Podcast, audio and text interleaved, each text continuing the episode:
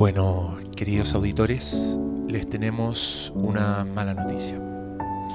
El Flimcast, su podcast favorito, corre peligro.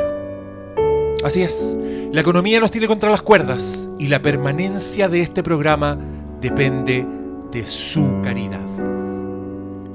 Depende de que usted, sí, usted, se meta la mano al bolsillo. y nos compre un número de rifa.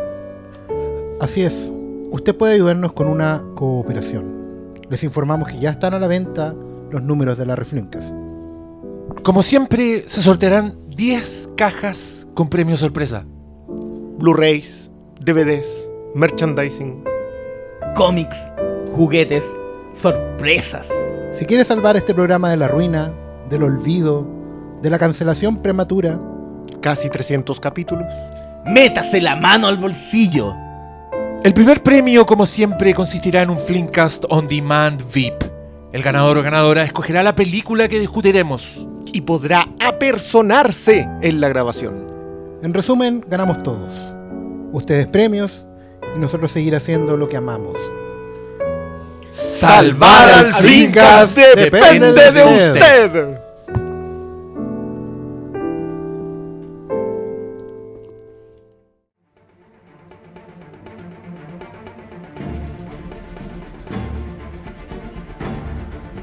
Por Dios que recuerdo, Así tal cual, por Dios que recuerdo. Por Sí. Dios, qué recuerdo. ¿cómo están, queridos panelistas, co-animadores, eh, Flimcasters? Ustedes, Hateful Four, ya, ¿quién más? Ustedes. Es tarde, como siempre, eh, así que me perdonarán el Yo jugo, creo que tarde se queda corto, es la hora del pico. pero estamos Faltan en el 20 promedio. minutos. Estamos, en, estamos en el promedio de empezar. Yo ya les dije a estos cabros que por la naturaleza de este programa se cumplen dos horas de grabación y yo me retiro a mis aposentos a descansar y ellos siguen. Cuando amanezca, apaguen las luces y dejen bien cerrado cuando se vayan. Eso es todo lo que yo les pido. Buenas noches. No, estamos aquí reunidos por el sensible fallecimiento de una figura que remeció las redes sociales y que todavía está con coletazo. Yo me meto a puta Twitter, weón, y todavía las fotos, todavía el homenaje. Y estamos hablando, por supuesto, de Lucho Gatica. faltaba más. En realidad, un nonagenario, leyenda, Fotos con Sí. Elvis Presley, vi yo por ahí. con Nat Eh, King Cole, con Julio Iglesias, o sea, Con Sinatra. con Sinatra, sí. En Y en- Sinatra, Julio Iglesias y, Y en, Lucho Gatica. y en esa época Una la foto. fama era la fama, pues weón. O sea, no te, no te conocían porque te seguían un millón de weón en Instagram. Te conocían porque era ahí una. O sea, vendía ahí millones de discos de partida. Instagram es gratis. Tiene un punto el pastor. La gente compraba los acetatos y no para hacer peinetas. Ve- ve- Pero yo veo como, un, como una crítica al influencer. Paulo Quinteros. ¿Cómo estás tú? Muy bien. Recordando tiempos mejores. ¿Cómo te ha ido? Súper bien. ¿Súper bien? Yo vi una nota en Mouse sobre una gente que hizo un saludo nazi en una avant premiere. ¿La viste?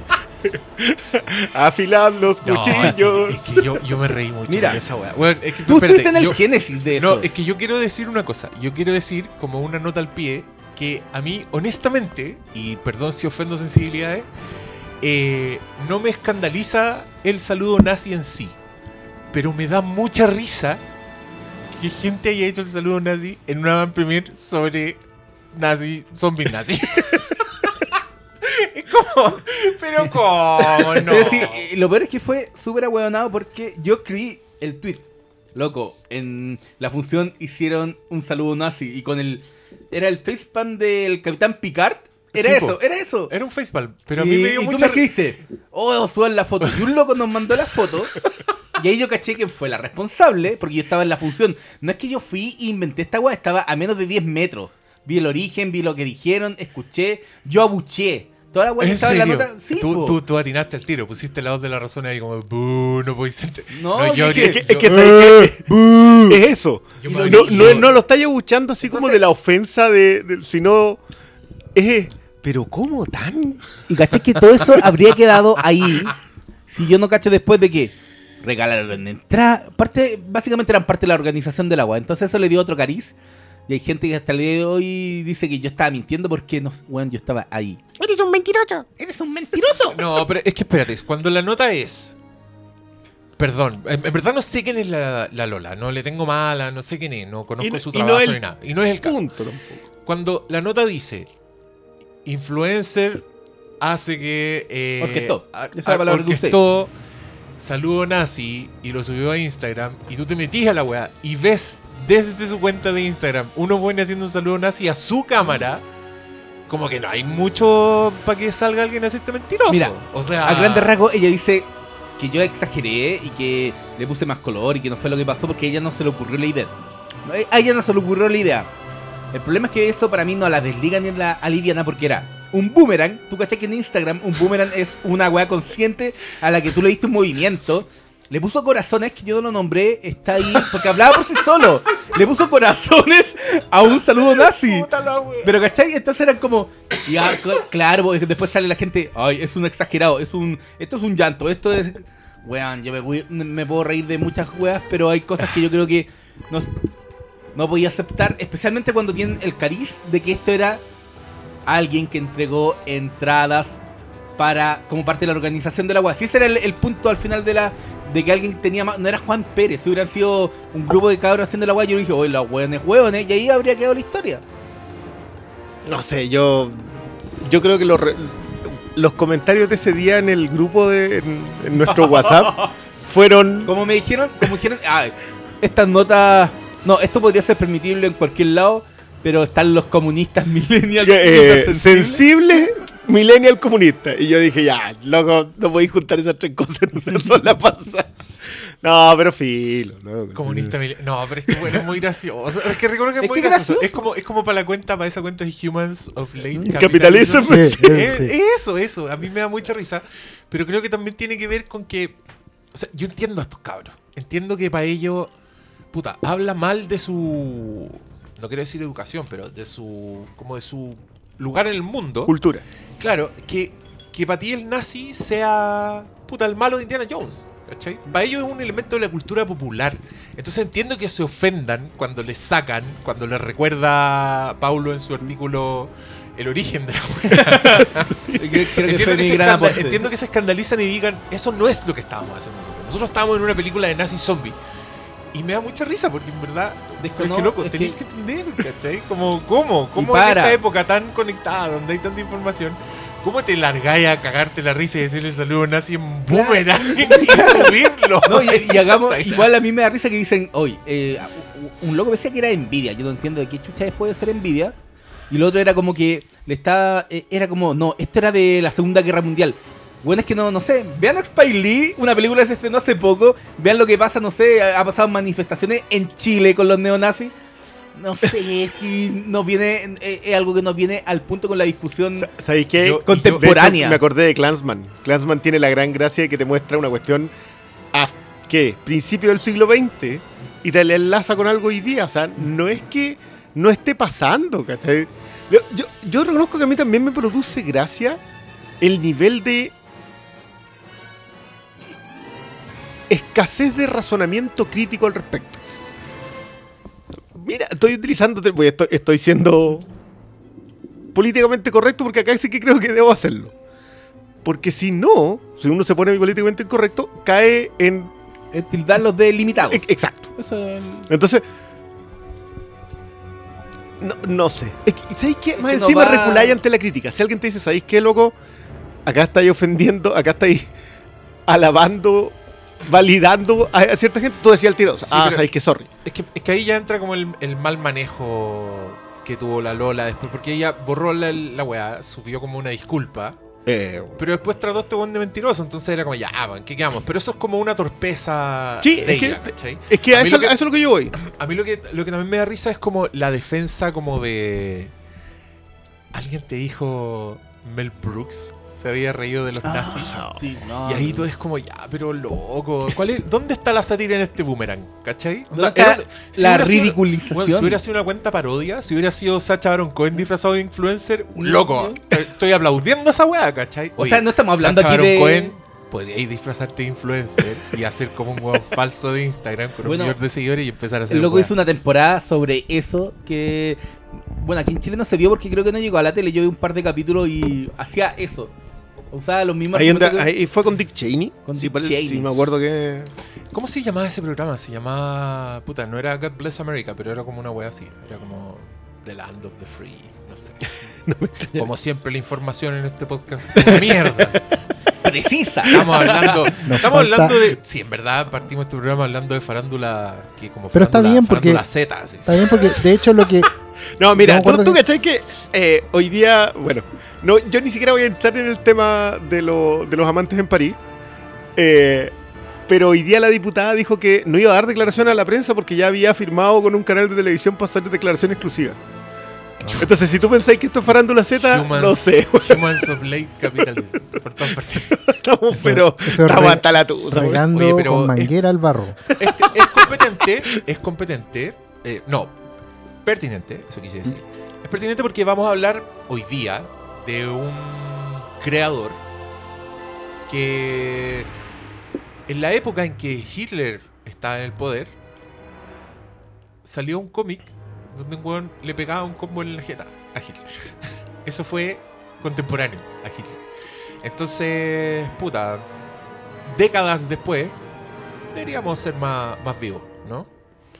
Más Eh, Vivaldi, menos, Menos Pavarotti. Influencers De- del mundo. De hecho, yo Más creo que Vivaldi. lo que estáis diciendo se relaciona directamente con el tema de cómo terminamos percibiendo a esta gente. Cómo Oh. terminamos percibiendo el siglo XX. Oye, el pase gol. Pregunta- di- digno de Marcelo Díaz ese pase Eh. gol. Pregúntate hoy día, o sea, la mayor cantidad de gente, ¿cómo va a recordar al, al señor que falleció? ¿Cuál? No han dicho el nombre. Sí, en verdad dijimos Lucho Gatica con un chiste, con un chiste fome, weón, que ni funcionó la weón, no se rió Al- alguien debe estar poniendo ahí una canción cebolla. Sí, no. Eh, no, no El trate de se- cebolla el el bolero, señor- por el señor favor. Stanley, ¿cachai? Que este pobre hace los pases de gol y nosotros le tiramos la De pelota pa' la pero galera, no. pero, weón. Le pegan con la oreja. El señor Stanley, por supuesto, está en el título de este podcast. No, todos sabían de qué íbamos a hablar. Yo creo que alguien se rió con la weá de Lucho. No estos weones, porque estos locos no aprecian perlas para los La, la fineza. Claro. Ah, eh, de hecho, que- me gustaría hacer un, un- un pequeño retroceso y decir que hacer diferencia entre sátira, parodia, eh, hoy día se está volviendo. hay que salir a explicar el chiste. Loco, hay que en serio. De hecho, yo iba a Ah, no, decir eso. Mel A Brooks mí, hacía sátira. a mí Sí, me po. ofendió ese comentario Mel Brooks. No, Me es ofendió que así eso, mal. que, a- eso mira, a mí me porque- ofendió más que el saludo nace. El saludo nace me dio era- risa. sí. Ese me ofendió. Yo creo que de repente, no sé, ¿ustedes han visto una película que se llama Eurotrip? Sí, No, yo, yo- no yo- he yo tenido sí. la- tiene es una de mis tiene- películas No tiene- la fortuna. Sí, tiene una escena de un niño de cuatro años haciendo el saludo nazi. Pero ese momento está to- totalmente pagado porque antes te inventaron una cuestión con Eslovaquia donde con un dólar te, tiene un, te dicen que la weá es una burla de cómo ven los, los gringos a... ¿Qué vamos a hacer con un dólar y 25 centavos en Eslovaquia? no. Se compraron un hotel. todo, pues, ¿cachai? Entonces, aquí no. eh, cu- cuando algo no te está diciendo nada y lo defendís como igualándolo a Mel Brooks, eh, debe, debe Mel ser como. No, O sea, estamos hablando de uno de los del partida se dedicaba a construir sátira.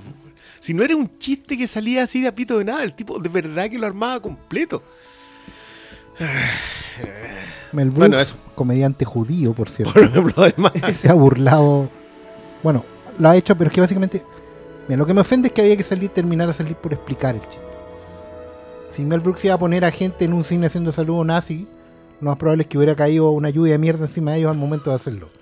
¿Cachai? Porque era Mel Brooks. Porque ese era el chiste. Ahora, lo que me ofende a mí es que si ellos entienden que copiar estética es gracioso, primero no tienen ni idea de la estructura del humor. Ni, ni, de, ni de planteamiento, remate, eh, contraste. Tampoco entienden que el humor, en la mayoría de los casos, se ríe del que está en el poder. ¿Cachai? Y por último ridiculiza. Pero ahí también es más ofensivo todavía. Porque la historia decía tropa de nerds. ¿Verdad? Zona de nerds. a- zona de nerds. Zona bueno de nerds. asumiendo que los nerds pueden ser, ya, filonazis. No, man, es decir, no se trata de eso. Entonces, ¿cuál es el chiste? Que los nerds son tan, bru- tan Es que imbéciles que hacen el saludo nazi en una película porque creo son que igual, idiotas. igual les debe haber. ¿Cachai? les debe haber generado un poco de escosor anal el hecho de que yo tomé la definición de la RAE de nerd Por supuesto. y como demostré que no, un nerd sabría lo que implica un saludo nazi. Claro, entonces, ¿cuál es el chiste? Eh, mira, si estoy llegando a, a explicar el chiste que no existe. ¿Cuál es el chiste? Que los nerds son tan incels, tan poco amables, son tan despreciables que hacen el saludo nazi porque cargan encima con, con el estigma de ser lo peor de lo peor. Entonces humillemos a los nazis haciendo que los nerds sean nazis. ¿Es el chiste?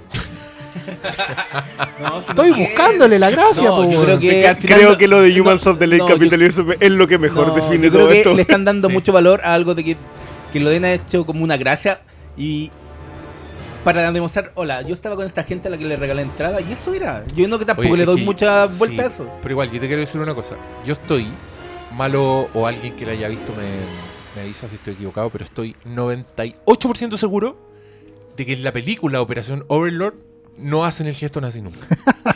Eh, creo que no. No lo hacen. y, y eso es por algo, ¿cachai? Eh, si ni siquiera en la propia ficción deciden recrear ese tipo de cosas, te dice algo. Igual quería mencionar mis chistes favoritos con saludo nazi. Son dos. ¿Ya? Primero, no, en segundo lugar, eh, en Cazadores del Arca Perdida, cuando aparece un nazi y hace el saludo Sí, nazi, es muy bueno. y el mono de Indiana Jones le hace el saludo nazi al nazi y el nazi le contesta, Ahí está el chiste. es el nivel. Ese es el nivel. Y mi favorito es Doctor Strangelove. Pero eso es por, Ah, por el ya. lujo de ver a Peter Sellers. Que Peter Sellers en el clímax de esa película aparece como el Doctor Strangelove, el del título. Y es un eh, científico de la muerte, básicamente, que está en una silla de ruedas y está y tiene sufre como una parálisis, entonces sus órganos se mueven solos, sus miembros. Tiene como un Tourette sociopolítico. Tiene como un Tourette y uno y su mira, vos cachai que en esta sola pasada, así abrimos el whisky que teníamos en la estantería de arriba, pusimos cuatro copas, le, subimos- le pusimos dos hielitos a cada uno, pero es que calidad. y, y así, pero lo serviste y Calidad, ahí nomás. Esto es calidad en podcast. Calidad en podcast. Tourette sociopolítico. Y el, y el, y el Tourette sociopolítico más severo de Doctor Strangelove es el saludo nazi.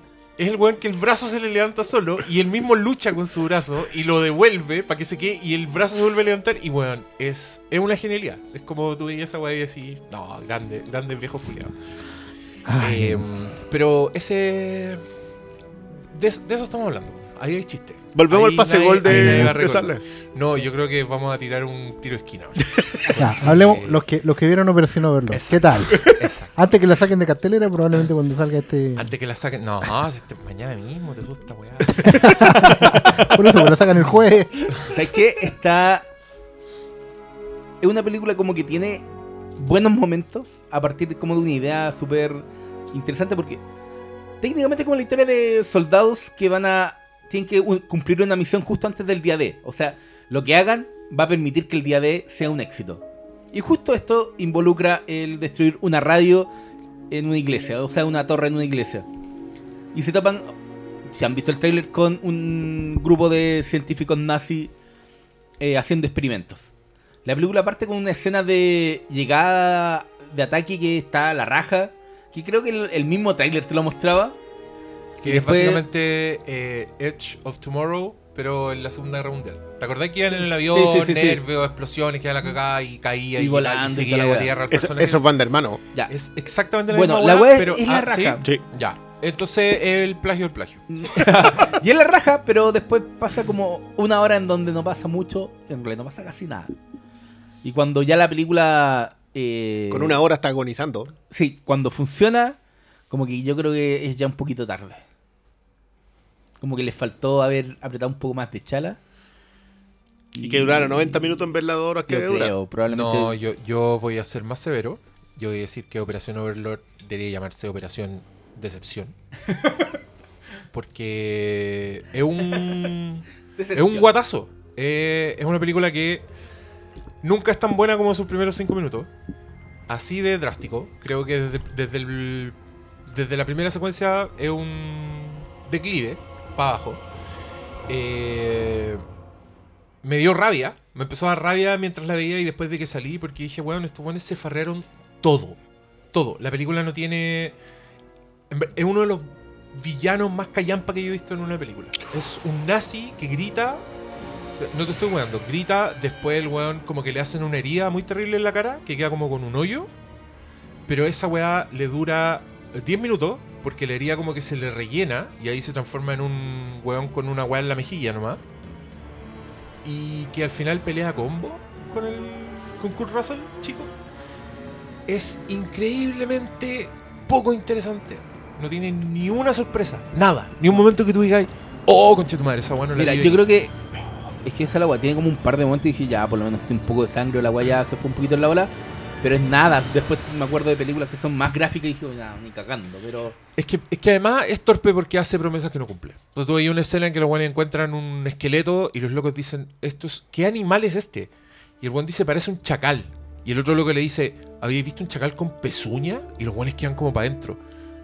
Bueno, no sale ni un animal raro en la película. Nada. No se encuentran ni con una criatura. ¿Para qué ponen esa escena en el primer acto si después no van a hacer ni una wea? Y eso lo hacen tres veces más. En otra escena, los buenos entran y hay una cabeza decapitada que está viva. Que mira para el lado y dice. Y los hueones quedan para la cagada. ayuda. Es la única wea que sale. Después ninguna mano cobra vida, a ningún weón lo desmembran y su cabeza sigue viva, ¿cachai? Entonces. Y los zombies, creo que muestran tres zombies y los tres son distintos. Los tres son como de películas distintas. Uno es pelado, con tajos así como Frankenstein. El otro es como un weón sarnoso, así con, con pústulas. ¿Ya? Uno es hiperactivo, así como ah, súper rápido. Que ni siquiera muere con un balazo en la cabeza. 28 días después. Y el No, otro ni- es como un weón que tiene fuerza. El, el Sí. villano principal. No, weón. Mientras más hablo, más me arraiga la weón. Encuentro que se lo farrearon todo. Per- perdón, en, en esta mm, en este subgénero de soldados que se enfrentan a, a cuestiones sobrenaturales, eh, en el cual yo tengo Dog Soldiers muy arriba, Película de soldados y hombres lobo, dirigida por Neil Marshall. así es. Mm. ¿Dónde coloca yo el Lord? Si, si Dog Soldiers tiene un 8, siendo que Depredador tiene un 10. Depredador tiene un 10 del crepúsculo al amanecer. tiene- No, eh, esa, esa era de cambio de género, no era de. Sí. Como decía alguien Eh. que empezaba como perro de la calle y terminaba como Lost Boys. No, ah, no, termina como Bad Days. como Brain Dead. Sí, Más o es menos. una una masacre. Eh, Dog Soldiers, Depredador, puta, había otra, weón. Las de Neil Blomkamp. Ah, es que no, el weón hizo un corto que es eso. Ah, ¿Te acordáis sí, de sí, los sí, cor- sí, la sí, serie sí, corto? sí. De los soldados que encuentran una weá que es como un ser que está flotando. Oh, la weá, weón. Ese corto eh, le huele la raja a Overlord. Eh, si Depredador es un 10 y la otra es un 8, yo creo que esta weá es un 2. Ah, ya, ya. Estamos en estos tiempos. No. digamos. Pero venga, pues, weón. Y, y como que Es a ratos eh, quiere ser eh, una película de guerra en serio, entonces la weá no tiene humor, ¿cachai? Siento que esta weá. J.J. No, Abrams y el- le, el- le tampoco- mostraron un dibujo, weón, así de un soldado con un zombie y dijo, ya, listo. No, el weón dijo, mira, producción". a ver, me, ac- me acaban de pagar por hacer el episodio 9. Me sobran 100 mil dólares como esta wea. No, te haber costado más, pero es como... eh, Si el problema de la película es que apunta alto y como que se gasta todos los cartuchos Ya, en el primer, en el Es primer que disparo. eso, eso es decepción. Ah, Claro, fue buena la cena nomás. Total. Sí, no, no. Así que, bueno, después de perder el tiempo hablando de esta película, que ojalá no hayan ido a ver. Y que si fueron a ver, digan que es mala la weá. Porque yo- yo- es que en verdad, ya, ya estoy escuchando a la gente cuando tú cachai que no les gustó Sí. tanto la película, pero que igual no la odiaron tanto, entonces como que tratan de salvarla. Como, no, a mí me gustó. Igual lo pasé tenía- bien". Sí, cuando el avión era, era bueno. Y tú decís, loco, Ah, ¿qué esperaba ahí una ¿Qué película que de- ganara el Oscar? dime, ¿qué tenía de bueno? Yo esperaba Dog Soldiers, po. O descríbeme un personaje. ¿Cuál es la personalidad del protagonista? ¿Pero cachai ese argumento? Ay, ¿qué queréis que gane el Oscar la weá? Yo al cine, es que- yo cine voy a entretenerme, no a pensar. Yo, vuelvo sobre el mismo. Oye, sí, Dog Soldiers es un cornetazo por donde la mirí. Excepto en la pelea de combos con el último lobo, que Eh, lo encuentro incluso, increíble. incluso Dead Snow es buena. Imagínate, La de zombies nazi, que en verdad son unos güeyes que están en la montaña y salen unos zombies muy zombies, muy nazi. Pero que era, era porque lo- los zombies eran nazis, po, weón. O sea, tenían personalidad de nazi. Claro. ¿cachai? por último, si va a hacer una cosa así, métele algún discursillo, alguna cosita a John Carpenter, ¿cachai? O sea, John Carpenter hizo Fantasmas de Marte y era una calle empada, pero que se trataba de otra cosa, Sí. ¿cachai? Entonces, ponle rock and roll. Río Bravo? Era. Fantasmas de Marte, sí, es Río Bravo. Yo siempre Río voy Bravo. a respetar Fantasmas de Marte porque se trata de unos fantasmas de Marte. Cosa, por ejemplo, que no hace Mr. Robot. Y hay fantasmas. literalmente fantasmas de marcianos. Y los fantasmas marcianos poseen a los terrícolas y se transforman en zombies culiados tribales.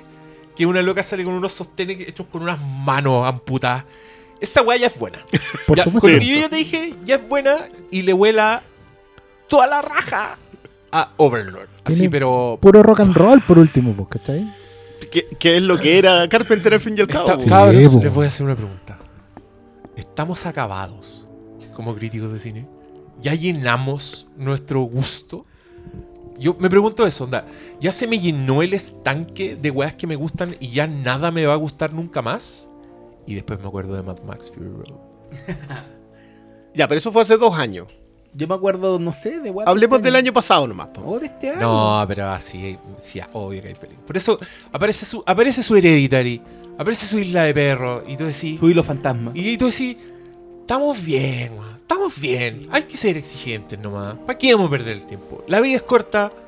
Overlord, te farraste mis dos horas. Te di dos horas de mi vida y tú hiciste que me arrepintiera. No está hecha esa pega. Exijámosles más a las películas. Buenas noches. Se despidió así. Bueno, nosotros con Oscar Adiós. entonces vamos a hablar de... Stan. Stanley Lieber. No, no, no, ya que, ya que se fueron, hablemos entonces de la del- de, other, The Other Side of the Wind. Vamos a hablar de The Other Side of the Wind.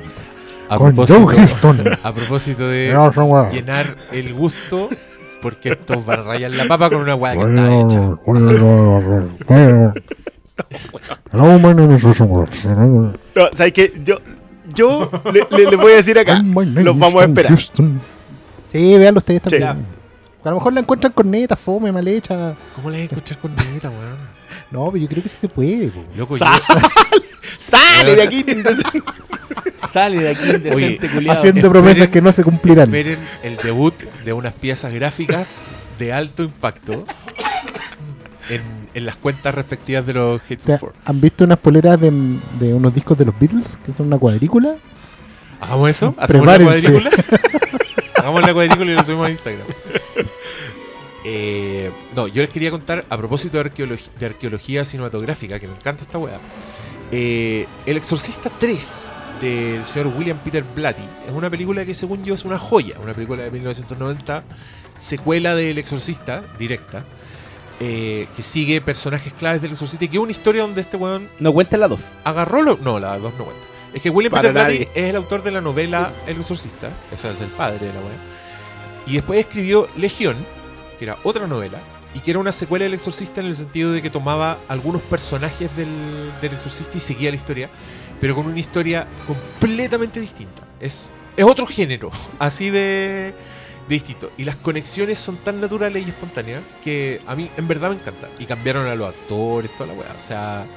Kinderman en, la, en El Exorcista lo hace un viejo con bigote y en El Exorcista 3 es eh, George C. Scott. Ya. Y el one es la media actuación. Bueno, la weá es que eh, William Peter Blatty siempre dijo que eh, los del estudio lo obligaron a poner un exorcismo que no existía en la historia original. Y este weón todo y todo, pero siempre hablaba de su corte, de, de lo que yo quería hacer con esta weá. Y William Peter Blatty se murió hace rato, se supone que no existía el material. Y salió una nueva edición de la weá en Blu-ray, en que en el segundo disco viene Legion, el corte de William Peter Blatty. ¿En serio? ¿Esa es la Shot Factory? The en la Shout Factory. Maravilloso. Y la weá, loco, tiene pedazos en VHS. Entonces estáis viendo una weá que se ve así, pero a toda zorra, y de repente corte y una Sí. escena completa en VHS editada, con un audio de mierda. Pero bueno, tu cabeza está armando la weá, y para mí era fascinante. Era como, conche tu madre, porque no era como ver Blade Runner, así que veis una película perfecta, toda zorra. No, estos weones editaron la weá con lo que había. Este, este, no, viste el otro lado del viento. La empecé a ver, por eso empecé a Ah, Está bien, está bien. Por eso, porque este weón me dijo que le íbamos a encontrar con neta y yo le estoy diciendo que no. Que el ejercicio de ver una wea así me resultó completamente fascinante. Eh, a los fans del Exorcista 3 se las recomiendo. Solo les voy a contar esta papita. En el corte de William Peter Blatty el mismo actor que hace del asesino Géminis hace de padre Carras. En el corte nuevo ponían al actor original de del exorcista, al padre Carras. Y cuando el one se transformaba en su personalidad en el asesino Géminis, cambiaban a Brad Dourif. Que el puta es un Brad Dourif. Weón, en esta película el weón la cagó. Hace unas weas hermosas. Porque, puta, parece que les voy a tener que contar la, la historia. ¿Cuento la historia? Para que cachen lo fascinante que es. Ya, Kinderman se enfrenta a unos asesinatos. Este detective. Que están, onda, en el barrio del exorcista. el- al lado de la escalera por donde se tiró Sí. el padre Carlos. Y Kinderman está para la cagada. Porque el modus operandi es del asesino Géminis. Que es un asesino en serie que murió en la silla eléctrica hace 15 años. Sí. ¿Cachai? y este weón llega a un hospital y el director del hospital le dice, tenemos un paciente que dice que es el asesino Géminis. Y el weón lo va a ver y es el padre Carras. Y este weón queda para la cagada. No entiende por qué el padre Carras le habla como si fuera el asesino Géminis, ¿cachai? Sabe weas que solo sabía el asesino, eh, pero es el padre Carras. De eso se trata Exorcista 3, como de, de ese misterio, de qué hay detrás de ese misterio. Y en la película original, el padre Carras habla como padre Carras y cuando habla como el asesino Géminis, cambian al actor y es Brad Dourif. Bueno, en la versión del productor, siempre es Brad Dourif. Entonces hacen unas weas rarísimas para establecer que Brad Dourif es el padre Carras. Por ejemplo, el weón ve una foto y la foto es Brad Dourif con como cura y el weón dice, Damien, te extraño tanto. Y esa weá es rarísima. Es como, es como si tuvieran, mat- si cambiado a Katie Holmes por Maggie Gyllenhaal. Pero la primera escena que veí es una foto de Maggie Gyllenhaal y el weón dice, Rachel, te amo tanto. y la weá es así entera. Y bueno, es fascinante. El clímax es cuático. En- Entero en VHS, prácticamente en blanco y negro. Una mierda la weá. Pero es muy lindo ver lo que, lo que quiso hacer el Tatita. Y de manera póstuma. Así que, Buena del otro cosa. lado del viento, Es bonita esa recuperada, ¿eh? es bonita. De hecho, es interesante esa conversa que va fuera de la película del- de, de Wells, del otro lado del viento, que es. Me da risa porque un poco hay. En, en los que la han visto, digamos, y que se mueven en este mundillo de ver películas, hay cierta unanimidad en que la weá es buena y de ahí para arriba. Pero no todo el tiro. Hay un, grupo, y con razón igual, que al tiro se pone la, la tara de que esto no es una película de Orson Welles Mm. ponen, ponen esa carreta al tiro delante de los bueyes. Porque no podemos saber. ¿Cachai? Pues No la, no la terminó cortando él, no la estrenó él, no la probó él en vida, digamos. Independiente que hay que hacer un acto de fe en estas cosas, ¿cachai? Con, probablemente con el corte de Legión o con el de Richard Donner, a pesar de que ellos pueden haber estado vivos al momento de hacer esos cortes, igual nunca podéis tener más que el acto de fe de decir, bueno, sí, es lo que quería poner el director en pantalla, ¿cachai? Porque no tenéis cómo contrastarlo. ¿Cachai? Yo, yo creo que por el contrario, yo creo que. No, en realidad no por el contrario. Creo que es una arista tan buena del- de, ese debate, del debate que entrega al otro lado del viento, como cualquier otra. Pero a mí lo que más me fascinó de todo eso es que yo sentía que era la película que Orson Welles hubiese hecho y al editarla se hubiese arrepentido. Bueno, Que no es algo que no le haya pasado. Eh, de verdad yo quiero dejar este debate para después porque, porque creo que El otro lado del viento debe ser una de las películas más cinéfilas que yo he visto en mucho tiempo. Sí. O sea, es, hay, hay, hay amor por el cine y, y- y amor por los cineastas. Mucho. Y, se habla de ese Hollywood que ya no existe, pero en general no, y más encima Eh. retrata justo los tres puntos en que Holly- el- un Hollywood estaba muerto, otro Hollywood trató de nacer y fue coartado por un Hollywood que venía después. Sí. Sí, yo, yo... Y, y con todos sus aspectos, porque en la película sale le critiqué, sale Sí, los po, podcasters, sí. salen los influencers. No, no, no, ¿En es que, eh, sí, sí, es que es muy heavy eso. No, es muy heavy. eso. No, tiene discurso hasta con, con, con los temas hoy en día de racismo, de, de feminismo. ¿Cómo lo Eh, hizo? Gente, ahí- gente que hubiese estado cancelada por andar con chiquillas muy pero, jóvenes. está lleno, weón. Y ahí, claro, uno entra a decir, bueno, esta era la película, tan genio era, o, o- o terminan. Porque es que los documentales de esa película son muy interesantes. Si la gente que nos está escuchando quiere ver la película en Netflix, para ver el podcast que vamos a hablar después, véanse los documentales también. Porque son particularmente reveladores. Sí, hay uno que está, que es el que, ese que tiene ese título maravilloso, que es Me amarán cuando esté muerto. Y qué mejor título para eso. Y el documental que yo no sé por qué razón yo solo lo pude ver en el computador y no en, no en la app de la tele. Que es el making of de 40 minutos de la película.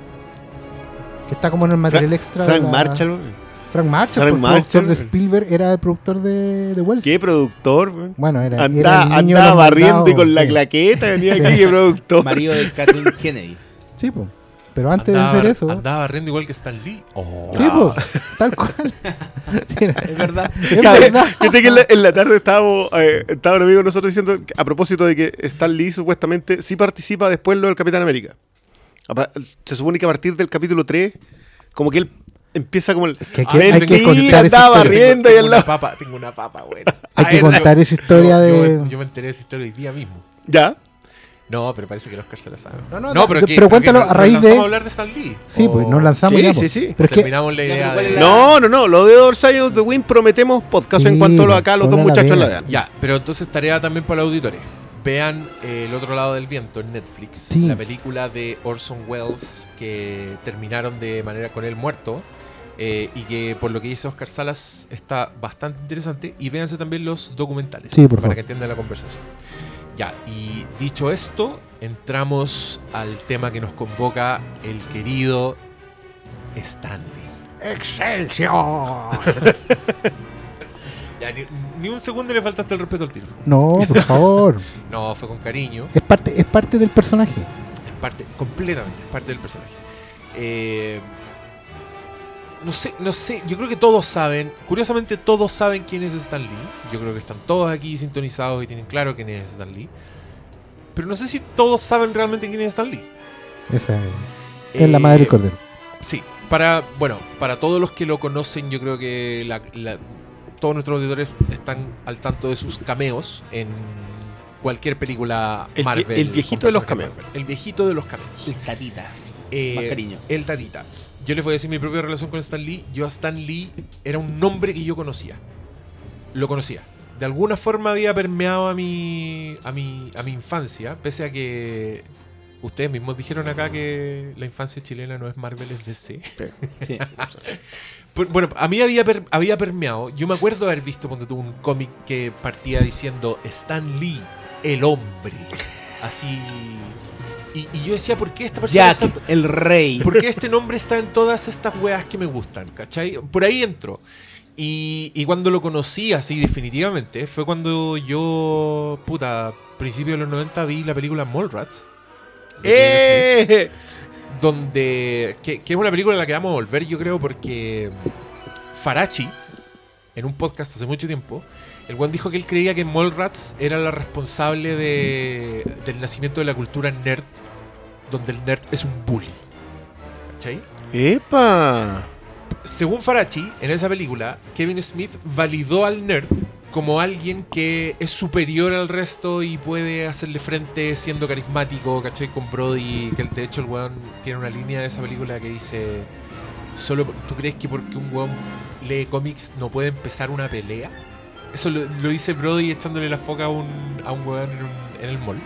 Bueno, la cosa es que el clímax de esa película, que es como una comedia romántica adolescente muy divertida, a mí me gustaba mucho, yo me reí mucho con esa película, sentía que era eh, un Woody Allen ordinario, era como un Woody Allen guarro del Eurocentro. Eh, y eso era muy atractivo para un joven como yo. La, bueno, el cuento corto, en esa película el clímax tiene la entrada de un sabio, de, de esta figura que te aconseja en las comedias románticas y te dice lo que tienes que hacer, y ese buen es Stan Lee. Y este no es un cameo, es un personaje. El weón tiene escenas completas, muy largas, en que habla con el protagonista de Mallrats y le explica por qué tiene que ganarse el corazón de, de su polole, la weá. Y, y el otro weón, que es un nerd, que lee muchos cómics, está todo el rato haciéndole preguntas sobre. Preguntas muy estúpidas, además, como cómo van al baño los superhéroes, qué deporte tiene el pico, Hulk, ¿cachai? Le, le hace ese tipo de preguntas No, el- era el, ¿No era el, el señor increíble? The Thing. The Thing. Ah, sí, sí, era de piedra. Era, era. Si Si era de piedra. Era de piedra también. Y, y Stan Lee es un personaje, como que le da consejo. Y, y ya en Mallrats ya era como un viejo. viejo gaga. Tú lo veías y tú decías, buena tatita, qué chistosa la weá que estáis haciendo. Y a mí no se me olvidó más. Yo dije, ah, le puse, no, le puse cara, le puse voz. Entonces yo la prim- el primer cameo de Stan Lee que me acuerdo haber visto en el cine fue en X-Men, Claro. cuando el senador Kelly sale de la playa y Stan Lee se está comiendo un completo y yo lo vi y dije, ¡ah, Stan Lee! Lee. Sin saber que sería una frase que repetiría 29 veces en, los, en los años venideros. Eh, mucha gente lo conoce como el creador de, de todos los personajes Marvel. Como yo creo que en el inconsciente colectivo igual se asocia su presencia en cualquiera de esas películas. Entonces tú lo ves en X-Men y dices, ah, este buen hizo X-Men. Lo vi en todas las Marvel y decía, ah, el buen hizo todo este, weá. Y claro, ahí mucha gente ya, ya tiene la sensación de que estamos ante un genio creador que definió la cultura popular. Yo lo que les quiero preguntar a ustedes es, ¿lo hizo?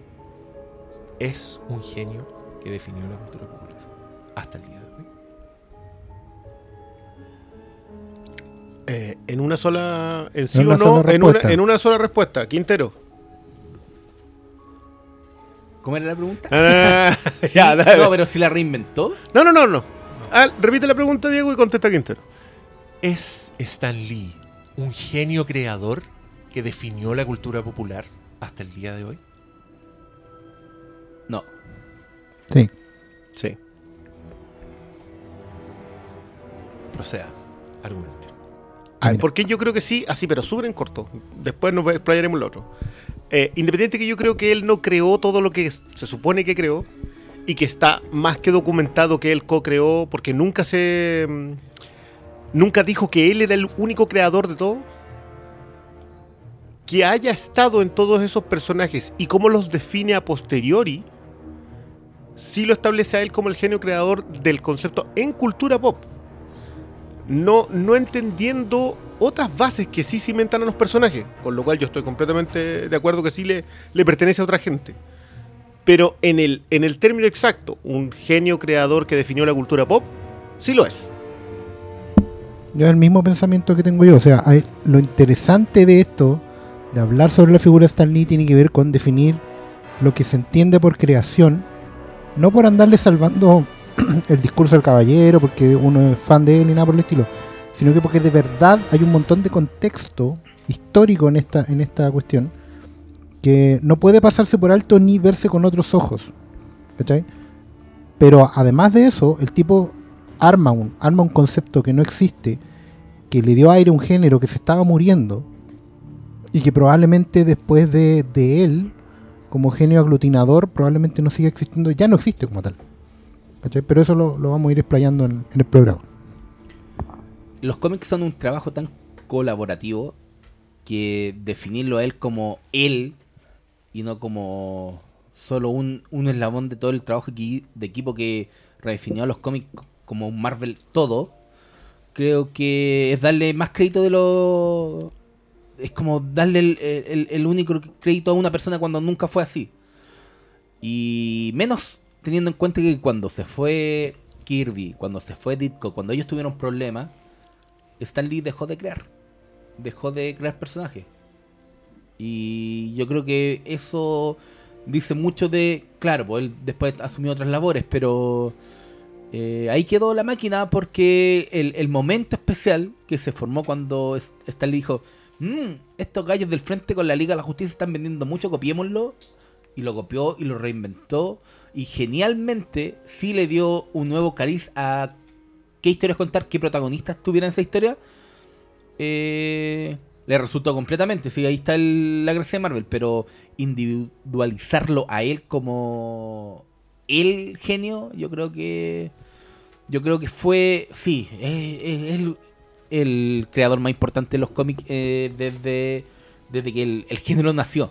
Después del- de los pioneros, él viene Como lo entendemos hoy en día, nació con él. digamos. nació con él, pero tampoco creo que hay que olvidarse que no era uno, no era solo Stan Lee. Eso es súper importante. es el problema que Mm. de repente que que su sombra, que su carisma, el güey era tan carismático que de repente hace una sombra con todo el resto.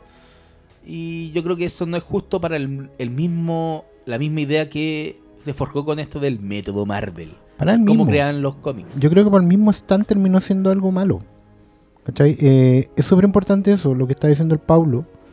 Porque para que lo entiendan, no está en contraposición a lo que expresamos los demás. De hecho, se trata de lo mismo. Sí, pues es lo mismo, Es pero yo creo que. El- cuando la gente dice, mira, es el creador de Marvel. Esa frase es es súper dañina, pero es No, súper no, dañina es porque, certera, pero no tan- porque al fin y al no cabo también, certera, también le hace, te habla de la percepción que tiene la gente del concepto Marvel. ¿Cachai? La gente asume que en estas cosas, las películas, los cómics, todo, todo sale así como de una varita mágica, ¿cachai? Donde no hay idea, donde todo es pauta, donde, todo es siguen la misma fórmula. ¿cachai? Y todo sale de una sola cabeza. ¿cachai? Y eso nunca fue así. No lo fue.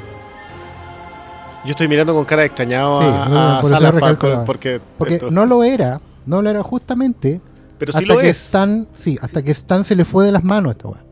¿Cachai? Y no hizo nada por pararlo. Si el gran pecado de Stan Lee en sus 95 años de historia fue echar a correr una bola y no saber cuándo pararla.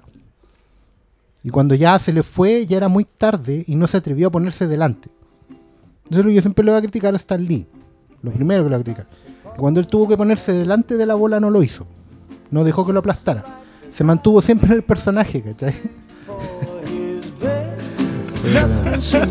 Que esto, entre paréntesis, este momento de la película, que mucha gente me acuerdo en su momento lo odiaba, es lo más Stan Lee que hay. Sí, sí, por Es lejos, por sí, lejos lo sí, más sí, Stan Lee eso es cierto. ¿Cachai? Eh, y a todos les cargaba, pero no importa. Yo quiero, yo quiero acotar que la que el, el inicio de, de la primera Spider-Man es la primera vez que aparece el logo de Marvel que nosotros conocemos hoy día. Y yo reconozco que yo estaba con un amigo para cuando vi la Spider-Man 1 y, y mi amigo me mira y me dice, con esto tú ya estás listo. Está Y era cierto, po. sí, estaba pagado. Habíamos llegado a ese punto. O sea, al final yo creo que en nada, no- nunca se va a poder sacar del sitial que se merece Stan Lee como la fuerza que impulsó a todas estas historias, porque al final él era el, él era el, el- el- no era cuñado, pero él, cuando Goldman creó la primera compañía que era Timely, Estaba, el Stan Lee estaba casado con la prima de Martin Goodman. claro, pues entonces era como, ya, igual entró como por, No, por, mira, por, no. la- eh, por un Sí, camino Sí, donde es que mira, es que tenía... ya, ahora, ahora vamos a vamos a hablar de biografía, inevitablemente, biografía de Stan Lee, porque yo creo que para entender los conceptos y por qué están diciendo las cosas que están diciendo estos cabros, es súper bueno que entiendan cómo se crearon los personajes. ¿Cuáles son las circunstancias en que Marvel empieza a crear su librería de personajes que, que puta, están vivos hoy en, en las pantallas y en el inconsciente colectivo? Eh, porque se da dentro de un contexto que es súper decidor eh, y que yo creo que igual influye en tu, en tu pensar de si el weón es genio o no. O sea, cuando te a ver los detalles, ¿cachai? A mí lo que más me impresiona, yo aquí debo confesar que me puse a leer un libro que es como la historia no contada de Marvel. Sí, De De Ho. Sean Ho. Como que tiene unas papitas wow, que son como, oh, concha tu madre. Que igual son, de repente son súper son súper crueles. Como que... Son como de la época de Mad Men, que está es- guapo. es como un Está autor, buena sí, Mad pero. No, igual, pero como- pero igual es como un autor que... Como investigación es impresionante Sí, y como novelista es muy bueno, weón. Eh, Sí, weón, y que, y que como que no quiere no quiere que pasen injusticias. Entonces el loco es bien... Y, y con Stan Lee es bastante duro, Sí, claro. por lo menos al principio. Pero así todo yo creo que se filtra en lo que el weón escribe dónde está el genio de Stan Lee también, ¿cachai? Pero bueno, eh, era una fábrica de salchicha. Sí. Básicamente.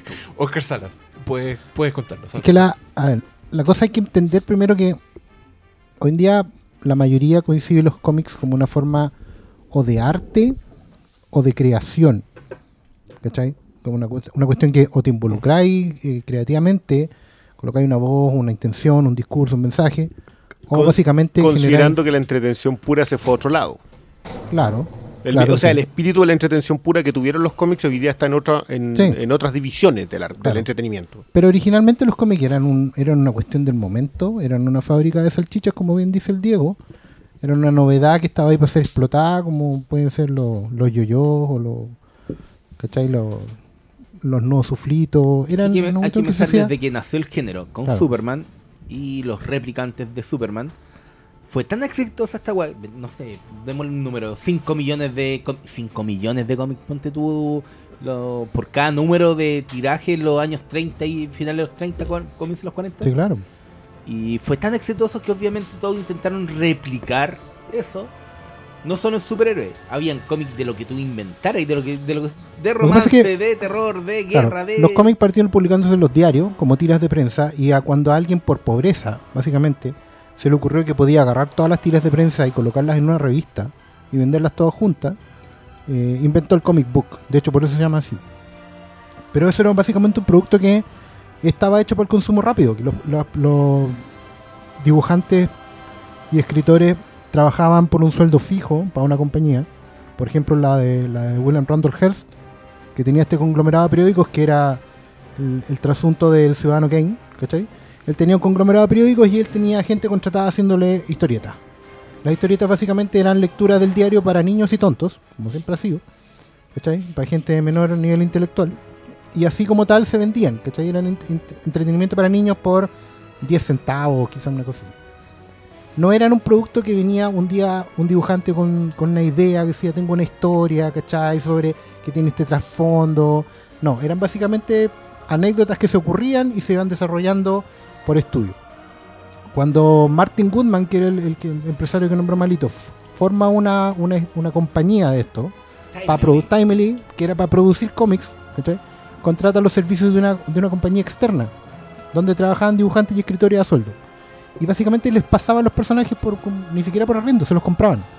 ¿cachai? Y esa compañía, por ejemplo, partió a raíz del éxito de Superman y Batman, haciendo sus propios superhéroes. Personajes que resultaban, sí, y los que resultaron fueron la Antorcha Humana, Namor y el Capitán América. ¿Cachai? En ese lote trabajaban Joe Simon no y era Jack la antorcha humana de los Oye, Cuatro fantásticos. No, Perdón, era. Era quisiera comentar que me acaban de man- me acaba de llegar una, ¿Ya? una ¿Un breaking news? de ¿Qué hace Stan Lee dibujando? No sé. ¿Qué clase de ignorantes hace? ¿Viste? Ah, Por eso, por eso hay que darse la lata. po. Sí, po. Bueno, cuento corto, los superhéroes. Sí. ¿Qué hace dibujando? ¡Sale de ahí! Arriba el meme. Sale dibujando. Bueno, ni siquiera escribía. Esa es la otra vez. Stan Lee ni siquiera escribía. Él Bueno, pero vamos a llegar a eso. Vamos a llegar a eso. Corto. Los superhéroes pasan de moda después de la guerra. A nadie le importan. Después, Después, la- viene el código. técnicamente hay tres que sobreviven. Superman, Batman y Wonder Woman. Claro, todo, el resto para la todo el casa. resto para la casa. Que- en, en estricto rigor, el Capitán América también sobrevivió a la Segunda Guerra Mundial, pero entre Pero- comillas pero nomás. porque hasta los sobrevivió 50 como personaje. Porque Pero no- cuando, claro, pero cuando volvió duró un año. El año 51. Ah, duró como hasta los 50, ¿no? cuando era anticomunista. Que Buenos tiempos. Buenos tiempos. Mm, Cuando era. Sí, po. Ah, No, pero básicamente- millennial sensible. Cuando, cuando se acabó la guerra, los cómics de moda eran los de animalitos. Animalitos parlantes, así como Box Bunny o cosa así. Después vinieron los westerns, los de terror, hasta que cayó el Y los de código. romance. Claro, no, no, no, pero, pero código. con los del terror, Ah, acuérdate que Los, cae- los de terror ya- estaban tan de moda que cayó el, el Comic Code Authority. Y, y ahí se fueron todos a la mierda. Y en ese momento estábamos ahí, al finales de los años 50, haciendo cómics de vaqueros y de monstruos. Fin Fan Fum y Rawhide. Son los únicos dos cómics que había. y Stan Lee, que había entrado a trabajar en la compañía del, del marido de su prima eh, a los 17 años, Y era como el único. llevaba 20 Trabajador. años de carrera, loco. Sí, po. 20 años de carrera. Con- firmando con seudónimo porque él aún pretendía ser novelista de verdad. Por supuesto. Porque Sí, escribir cómics no es No, pues una no iba, profesión no iba a manchar su nombre con Es los que eso es cómics, súper po. importante. Si los cómics no eran importantes para nadie. ¿Cachai? Joe Simon eh, había dejado de trabajar con, las compañías que fueran y, lo llamaron, digamos, y Stan Lee se acordaba de él, pero no tenía tanta buena onda, entonces llamó al, dibujante de Joe Simon, que era Jack Kirby. Y le dijo, vente a trabajar acá a, la Time, a la Atlas, se llamaba en ese momento. Y la compañía estaba para la cagada, entre paréntesis, porque, y esto es muy entretenido, por eso léanse todos estos libros porque son, y hagan una serie de esto, porque es muy bueno. Atlas tenía su propia compañía de distribución de revistas. Porque en ese momento el que tenía la distribución podía vender.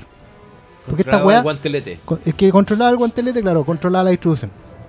Pero la rival más importante era la National Periodicals, que tenía su propia compañía de distribución.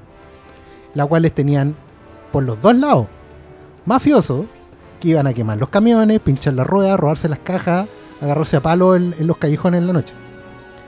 Llega un momento en que Atlas está para la cagada y la National Periodicals, posteriormente ese, le dice: Ya, yo me quedo con este barrio. Tu única opción es aceptar mi oferta. Ocho títulos mensuales máximo. y se acabó. Era eso o desaparecer.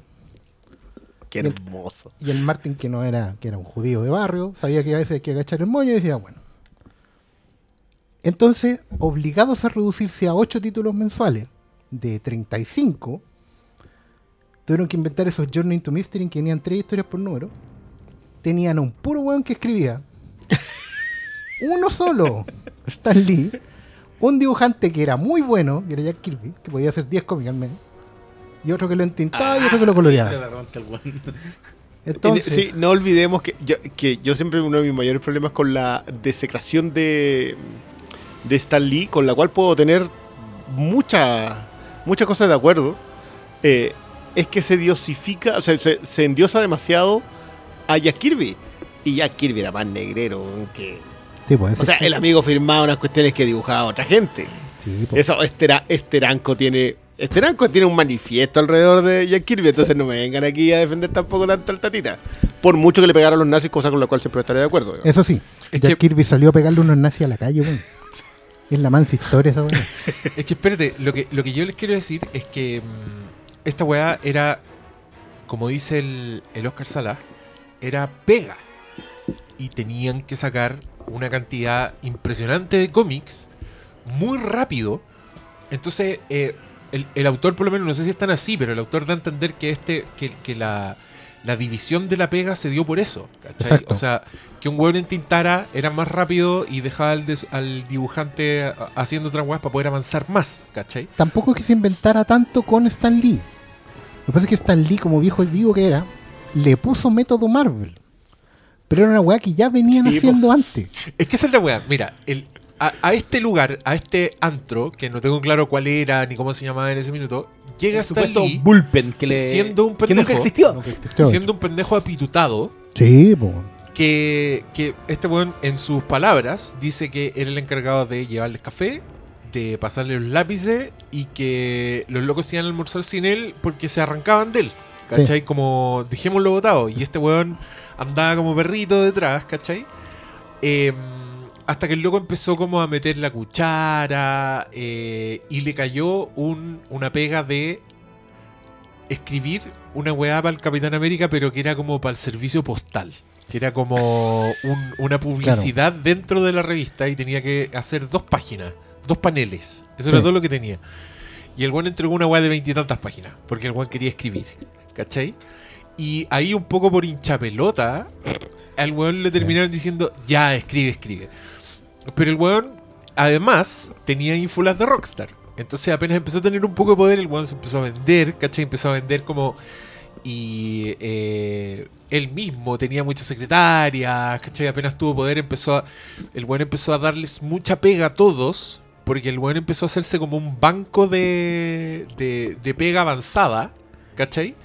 Y por culpa de eso, el weón que les pagaba dijo, ¿por qué tenemos tanta pega avanzada y tenemos tanta gente que le estamos pagando? Empecemos a echar gente.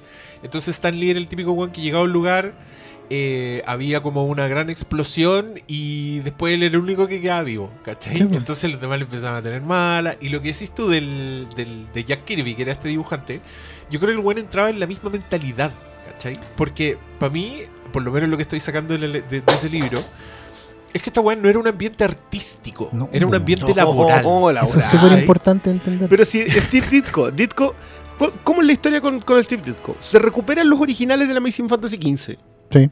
que, va- que valían millones de dólares. Y se recuperan porque básicamente Marvel, después de Stan Lee, tenía una política de destruir originales. Exacto, para no pagarle a ni- Pero era- los recupera el mismo Lee. Oh, Sí. heavy, weón. Esa- Sí, esa- es que lo recupera el eso mismo Lee y se los lleva a Ditko y le dice, ¿sabéis qué? Esto es tuyo, véndelo. Ditko, que también murió este año Sí. y que era, eh, digamos, casi un artista renacentista. Básicamente estaba chalado como una cabra. O sea, vivía encerrado en su departamento, No le importaba nadie. el mundo, no, no, no, le daba entrevista a nada, no recibía ni al Pero vecino, tú nada, nada, mandarle nada. 40 dólares y él te mandaba de vuelta su manifiesto puteando a todo el sistema. Sí. No, era, era olvídate. Bueno, él no recibe los originales. Los originales hoy día están en el museo, creo que en el Smithsoniano. Eh, porque llegan ahí, digamos. O el museo, no recuerdo, pero es uno de los museos importantes. sí, Llegó a tener ahí. Pero el tipo no está dispuesto a recibir la plata porque a él ya le habían pagado por eso. Entonces, claro que era un ambiente laboral. Obviamente el, resto, el, el caso de Kirby dice, sabéis que yo ayudé a crear todo este universo y no estoy recibiendo ni uno. Y, y todos los cómics de Marvel empiezo con Stan Lee presenta. Claro, lo que pasa Entonces- es que ahí son dos cosas que hay que separar porque efectivamente el trabajo, el trabajo de, crear superhéroes era una cuestión muy work for hire, pero ni siquiera hoy día lo podemos imaginar. To- Todos estos locos cobraban mensual. Todos los que trabajaban ahí. No recibían regalías por venta. Si un cómic le iba bien o mal, daba lo mismo. Hasta Stan Lee, eso igual es importante y es quizás su mayor mérito. Hasta Stan Lee, en todas las compañías de cómics, incluida la misma Atlas, que era Marvel después, no se acreditaba a nadie. Recuerden que hasta ahí, hasta esa época, por ejemplo, los cómics eran. Era como los de- cómics Novaro. Claro. Por ejemplo, lo, lo de Bob Kane. Bob Kane negoció por su parte un trato con National para que saliera su nombre en todos los cómics de Batman. O sea, Stan Lee tampoco inventó eso. ¿Cachai? Stan Lee no inventó el Stan Lee Presenta. Eso fue una, una negociación que tuvo después con, con Marvel. Pero a Stan Lee le pareció, copiando una idea que habían tenido igual en la EC, que era la editorial de historietas de terror. Porque Stan Lee el talento que tenía era que agarraba lo mejor de cada uno y lo sacaba para afuera. Cuando le devuelve los originales a Ditko, en el fondo es porque sabe que Ditko se va a morir de hambre. No como Jack. Y eso igual es una mariconada, porque en el fondo sabía que Jack Kirby igual tenía trabajo. ¿Cachai? Igual iba a andar bien. Entonces cuando Marvel dice que va a destruir los originales de Jack Kirby porque estaban naciendo las convenciones de cómics. Y había una posibilidad que los artistas ganaran por eso. ¿Cachai? Las compañías empiezan a destruir los originales básicamente porque consideran, quizás con justa razón o no, que es un trabajo de ellos. Es lo que pasa, por ejemplo, con los periodistas que escriben en, medios y que no pueden utilizar necesariamente el material sin el permiso de los medios. O lo que hacen, por ejemplo, en, en te- televisión también. ¿Cachai? Los actores no pueden, digamos, como salir a, a vender su... porque es un trabajo por encargo. ¿Cachai? Claro, se supuestamente tanto guionistas como actores, dependiendo de la legislación y dependiendo del país, hoy día reciben algún tipo de royalty por las reemisiones, Claro. pero no por la existencia. Exactamente. ¿Cachai? Entonces, si ellos, bueno, ahí eso fue una, una, una, lo que, lo que acaba de decir Cristian es una legislación también que es posterior, que tiene que ver con eso, con que las compañías antes ni siquiera daban la regalía. ¿Cachai? Y reimprimían mil veces y no te caía ni uno. Hoy en día a los artistas por lo menos les llega un porcentaje por cada venta de un chequecito todos los meses. Pero claro, Stan Lee sabía, por ejemplo, que Ditko tenía un talento y una personalidad especial y le daba esas pegas que le daba por eso. Porque sabía que en el fondo Ditko podía ser el mejor Spider-Man posible y ni hablar del Doctor Strange, que era un personaje hecho para el Ditko. Lo mismo pasaba con Kirby, si le daba todas las pegas que le daba a Kirby era porque obvio que el viejo las iba a sacar. Porque era un, un dios, po. Era ¿Cachai? el rey, po, Era weón. el Pero, rey, po. pero caché que a mí lo que, lo que más me parece interesante y que por eso yo feliz vería una serie de esta weá es que Stan Lee, cuando está haciendo todas esas weas, el weón no está haciendo. No está siendo maricón. No está abusando de la confianza de un artista. ¿Cachai? El weón está haciendo la pega. Sí. Está cumpliendo con el. con el límite. Con el, el Con el deadline, ¿cachai? sí. El weón está sacando las 10 weas que tiene que sacar. Y, y esa wea a mí me parece súper como admirable. Porque además, como, como dijiste antes, es un weón que está con las manos amarradas todo el rato. Sí. O sea, llega el Comics Code of America y pone weas como... eh, el bien siempre tiene que ganar. Eh, estaba. Eh, no se puede. Estaba de antes. Estaba pero, de antes. pero ahí es donde los buenos tienen que empezar a inventar cosas. Claro. Entonces, a mí, esa weá me da una admiración. Que las weas que salieron de eso, que las creaciones que salieron de eso, tengan tanta cuerda, weón. Porque. Ya, hoy día vemos películas de Marvel y las hace Disney con millones de dólares y efectos visuales que, weón, ni Jack Kirby ni Steve Ditko se imaginaron en su puta vida, ¿cachai? Ditko quizás sí. en sus viajes. En, Yo en creo sus que viajes, sí. No, sí, no, no. el, el amigo tenía, no. Yo creo que ese weón le mostráis Gollum y le da un infarto. No, eh, no, es que hay que ver No, las no sé, que, yo la que las vio weas que Ditko. dibujaba con Doctor Strange. Digo, no, quizás se le imagina. Igual es piteado, pero Disco tenía Pero también una tradición de la humanidad que era No, que podía haberse sentido violentada con ciertos es que ustedes, no están, ustedes no están pensando, ustedes están. Sí, el weón se pudo haber imaginado weas bacanes. Pero el fotorrealismo Pero Ah, no, del po. siglo XXI. Sí, no, sí se con entiende. actores de carne y hueso es una wea. Bueno, la wea es que. Es fácil pensar, por ejemplo, que en verdad ese es el atractivo del universo Marvel. La ejecución. ¿Cachai? Pero cuando empezáis a ver la historia y empezáis a ver que la weá que escribieron en el primer número de los Avengers, que decidieron enfrentarlos a Loki, es la weá que hicieron película. ¿Cachai? Sí. Los colores a los que llegaron estos weones están intactos. Esa es la weá que le gusta a la gente. Entonces, que estos weones hayan creado en la fábrica de salchicha una salchicha que iba a vivir por 100 años, a mí me sí me hace creer que es un genio. De hecho, te digo algo. Mira, hay una, una historia bien bonita que la cuentan varios. Varios que estuvieron ahí con Stan en las convenciones. Porque hay una cuestión súper importante. Cuando la gente dice. Quiero, quiero dejar en claro esto. Cuando la gente dice el creador del universo Marvel, tienen que entender que Stan Lee estuvo al principio con Jack Kirby, con Steve Ditko, con el bueno de Joe Sinnott, que era entintador, y Dick Ayers, que no era tan bueno, pero ahí estaba. ¿Cachai? Al- alguien tenía que. Claro, y con algunos amigos como Bill Everett, Que si era Y- bueno. El Ese era bueno. Stanley O sea, Lieber. de, de Stanley. O sea, el, el Larry Lieber. Larry Lieber, el hermano silencioso. Sí, hasta para eso es bueno el personaje. Tiene los mejores secundarios. El hermano esa que gente- co-crea- con el que cogrea Ant-Man y. Básicamente porque no tenía ganas de escribir la weá. No, no, no. Yo, yo creo que muchas de las creaciones del universo Marvel tienen que ver con eso. Tienen que ver con que este otro llegaba con. Entraba después de traer una rubia, una secretaria rubia y una secretaria morena abrazada, de- de- entrando al lobby, entraba y decía: Tengo una idea para no sé qué cuestión. Y llegaba algún dibujante que había trabajado 12 horas el día anterior y iba a trabajar 12 horas más este, y le hacía el mono. De y hecho, Stan Lee iba y le ponía un diálogo a ese mono y ya inventaban un personaje. de ¿cachai? hecho, el gran mérito, porque mira, el, el gran mérito de Stan Lee, porque insisto, Expliquen el, el método Marvel. Que el método Marvel es básicamente, se llama método Marvel, yo voy a insistir en esto porque ya se usaba en otros lados. O sea, alguien escribía, escribía, digo entre comillas, porque lo usual era que en la oficina el guionista se parara a dictar lo que se le iba ocurriendo.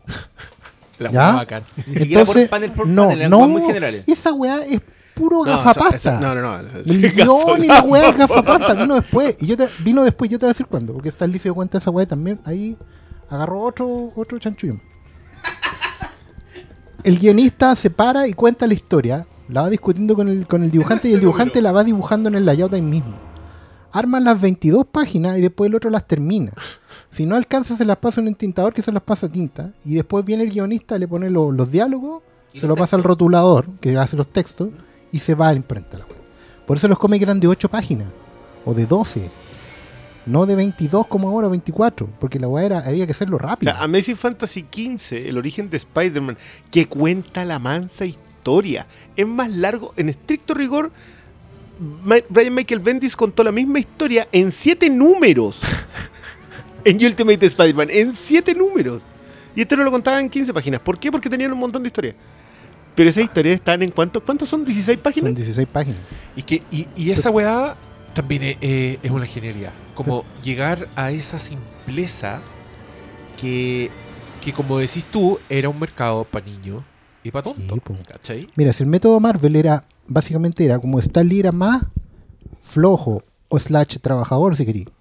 Porque en realidad era flojo. ¿Por qué era flojo? No escribía O poco. porque tenían que sacar la no se sentaba a la máquina, o porque además tenía que coordinar 15 títulos en un momento, más Mm. el correo de los, de los fans, porque se metió en esa weá, más el, Uno de los aportes. más la cosa empresarial. Si más encima, este- esta editorial era tan chica, a mí me emociona mucho este- esta etapa de Marvel, porque yo, por ejemplo, soy una editorial de un hombre con amigos, ¿cachai?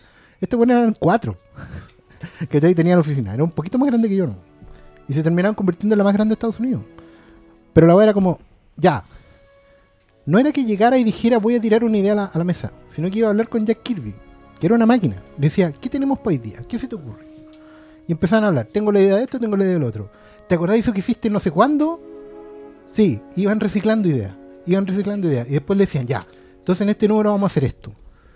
El dibujante se iba, lo ploteaba entero, llegaba corriendo con las páginas, Stan Lee le hacía los diálogos de vuelta. Es que, ¿Cachai? es que esa weá es hermosa porque cuando tú acá te contaban que el weón tenía la idea de un niño que tenía un anillo mágico y se transformaba en un superhéroe que era un adulto. Y esa weá no les gustó, quedó dando bote y después llegó un weón y dijo, ¿y qué pasa si en vez de anillo es una araña radioactiva? Y en vez de... y que no se transforme en adulto, que paja, que se quede igual. Weón, es, esa es la génesis, ¿cachai? Como que empiezan así a revolver weá porque tienen que entregar algo. De hecho, Yo- esa, yo- esa es la weá que, que más me, Hay una de las cosas que encuentro brillante. El Super Skrull, el Super Adaptoide y el Mimic son exactamente el mismo personaje. Uno para los X-Men, uno para los Avengers y el otro para los Cuatro Fantásticos. Y cambiaba por el dibujante, ¿no? y, y nada más. De hecho, Y al, nada al más. Peter David, que es un escritor de tercera generación, porque eso quería decir antes. Stan Lee, Jack Kirby y Steve Ditko son la primera generación. Después viene la segunda generación que partió trabajando en el año 68, que son John Romita, Archie Goodwin, todos los los Roy Thomas, que lo que vinieron John, después. John Romita, que es de hecho un rescatado. Sí, po. Que Porque era él venía de, la- de cuando Timely publicaba novelas románticas. pero o sea, básicamente- tenía como 15 años. Claro, pero ya venía de esa, de esa y, y por algo también se lo lleva a pasar a Gwen Stacy. Sí. O sea, el loco le cambia todo a Ditko. Y después viene la tercera generación, que son los de los años 70, que eran los más piteados de todo, y que son a los que les debemos más. De todo el universo, de los que más le debemos son los de, de los 70. Y después vienen los de la cuarta generación, que en realidad es Peter David con los 80. Peter David, que es el que. Claremont y Peter No. David son, no, son cuarta generación. Son cuarta generación. Lo que pasa es que Claremont 80. alcanza a trabajar antes, pero no es, no es Roy Thomas. Claro. No es. No tenía los X-Men hasta el 78. Pero bueno, Claro. es que este buen cuenta que. Porque Peter David es el gran creador de Hulk. ¿Cachai? ¿En qué sentido? El Hulk que hoy día conocemos, un Hulk con conflicto, el Hulk de Ang Lee, si quieren. Todo ese rollo está en Peter David. De ahí parte. Porque le puso un pasado traumático, le dio una explicación puta, psicológica al, al tema de la transformación. Puta, es que, es que Y habla, y habla Dale, con dale. Stan Lee para terminar. Habla con Stan Lee y le dice, ¿tú te acordáis? Vamos a volver a hacer que Hulk se transforme con la luz, con la noche. ¿Cómo con la noche? Le dice Stan Lee. Sí, pues cuando se pone el sol y sale la luna, él se transforma. ¿Y cuándo hicimos eso? en los primeros números, pues están. Pero no me acuerdo. y eso pasaba, eso pasaba. Por ejemplo, el que Bruce Banner se llame Robert Bruce Banner, es porque Stan Lee se equivocó una vez y le puso que se llamaba Bob Banner. Y porque Stan Lee siempre de esa weá, decía, no, le- les pongo los nombres con la misma letra para que no se me olviden. Porque se hace ese pollo. ¿Cómo se llamaba este weón? Oh, Bob. Banner. Es no, que es- mira, es una serie de accidentes. Eh, En general, todo el universo Marvel está fundado en ese tipo de accidentes. Que al otro se le olvidan los nombres, así que le- le- una de las marcas registradas de Marvel es que todos los protagonistas, Red Richards, Peter Parker, Bruce Banner, todos empiezan y terminan. O sea, Thor, lo- Thor. Pero el Odinson se lo pusieron después. Súper, pero es que es súper. Tiene todo el sentido del mundo esa weá. Y es como. Y es una de las marcas de fábrica. Claro, J- po, J. Jonah weá que agarra Shyamalan después en su propia película de superhéroes, ¿cachai? Es que ese- eso es lo otro, porque David Dunn, Bruce Willis. en los 70 a Stan Lee le pasó, ya no trabajaba haciendo guiones. Digámoslo, Stan Lee terminó de trabajar más o menos en el año 68. Después firmó el super contrato millonario, en cual se convirtió en Stan Lee Presenta, y era el embajador Marvel, era el señor Marvel. Era el presidente, ¿cómo era? Presidente y el cargo. publisher. Y Y ahí- Publisher. Ahí la puta que la hizo. Ahí la hizo, pues, weón. Porque lo que pasó con Stan Lee es que cuando Marvel se vendió a una compañía más grande, Martin Goodman la vendió a una compañía grande, Juan dijo, ya, yo he, he creado toda esta weá porque yo he hecho el correo de los fans, yo he escrito las historias con los caros, como sea. Va- varias de esas cosas. A ver, si repasamos en qué lo que es Marvel, teniendo esos cimientos, yo diría que de esos tres cimientos, saber venderla, o sea, convertirla en una marca, por un lado, lograr conectar con su audiencia, creando lo que muchos han dicho que es la primera red social de los nerds Sí, y crear el universo, por lo menos, si es que todo lo divides en seis partes, es decir, cada una tiene dos puntos, cinco de los seis puntos son mérito de Stan Lee. Sí. Hoy leí a alguien que decía que Stan Lee era P.T. Barnum. Sí. O sea, era básicamente el señor Corale Y no han que te decir- engrupía pero con todo. ¿Y sabes qué? Y no han querido decir que era Walt Disney también. Sí, Walt Disney era una fuerza creativa un poquito más exigente, en Sí. otro nivel. Este otro era tollero. Pero, pero lo intentaba, digamos. Trataba de aplicar el estándar, pero en realidad sabía que los otros eran más talentosos que él. Pero, los- pero sabía usarlos a ellos Sí. y nunca disminuyéndolo. O sea, me van a perdonar, pero esto es algo que para mí siempre ha sido fundamental. Es Stan the Man Lee y Jack the King Kirby. El tipo sabía que el que, el que estaba. Sabía dónde hacer cariño. Sí, po. Ese es el, principal mérito de Stan Lee. Siempre supo hacerle ¿Cuál cariño. era el apodo de. Ditko? ¿Ah? ¿Cuál era el apodo de Ditko? Porque yo me acuerdo de Roy Sí. the Boy Thomas. Y Jazzy Romita. Que se lo- igual se los iba cambiando. Pero Steve de sido como. No, no era Dazzling, pero una wea así como. Sí, sí, parece que era Dazzling. Una cosa así. Pero era como el, el imposible Steve Ditko, una wea así. ¿Cachai? El, el hombre más allá de tus sentidos. Era una cosa así. Que, Bueno, que es lo más probable. de partida, eso no existía en los cómics. Lo empezó a poner Stan Lee. Porque sabía que era una manera de, como lo hacían en las revistas de la S, que recibían correo de los fans y lo respondían. Mm. Y eso era muy importante, que la gente se sintiera, como dijo Gary Conway en un artículo de, hace- de hoy día, digamos, dijo que yo por una vez sentí, como lector, que podía ser algo más que astronauta o piloto de combate. O vaquero. Que podía no ser vaquero. un creador de cómics, Sí. ¿cachai? Que podía ser un creador de cómics porque eran gente real. O sea, ¿han- ¿Han Eran visto las gente cartas? con nombre, con, con apellido, con domicilio, ¿cachai? Con vida. Y esos Shai- nombres, apellidos. Shai, Steve Ditko. Shady. Eh, Shady. No, Shai. Y. Ah, ah, el tímido. Bien. Sí. Bueno. Y Sturdy. Sturdy. No sé qué significa Sturdy. Eh, Sturdy es un. eh, es sacarse los pillos. Ah, sí. Es, el término, es un término de billar. Bueno. ¿Viste? Bueno, jugando pulpo. Probablemente. Vamos a jugar en una Pero mesa. tú Eh, caché que, pese a ser pionero, eh, tampoco lo fue tanto de algunas cosas. Por ejemplo, siempre se habla, oh, Marvel, el, el- la primera que enfrentó a los héroes.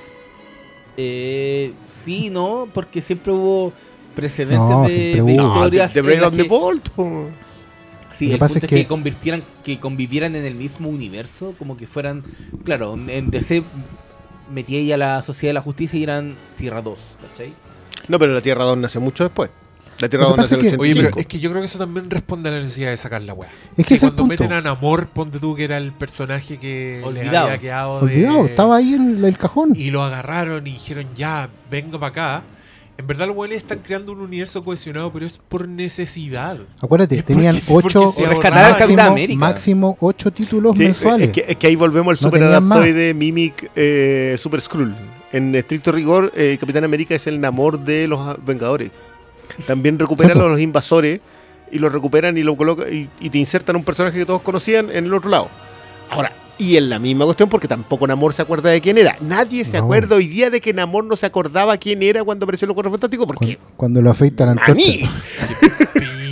la la corneta. Pero, Pero sí.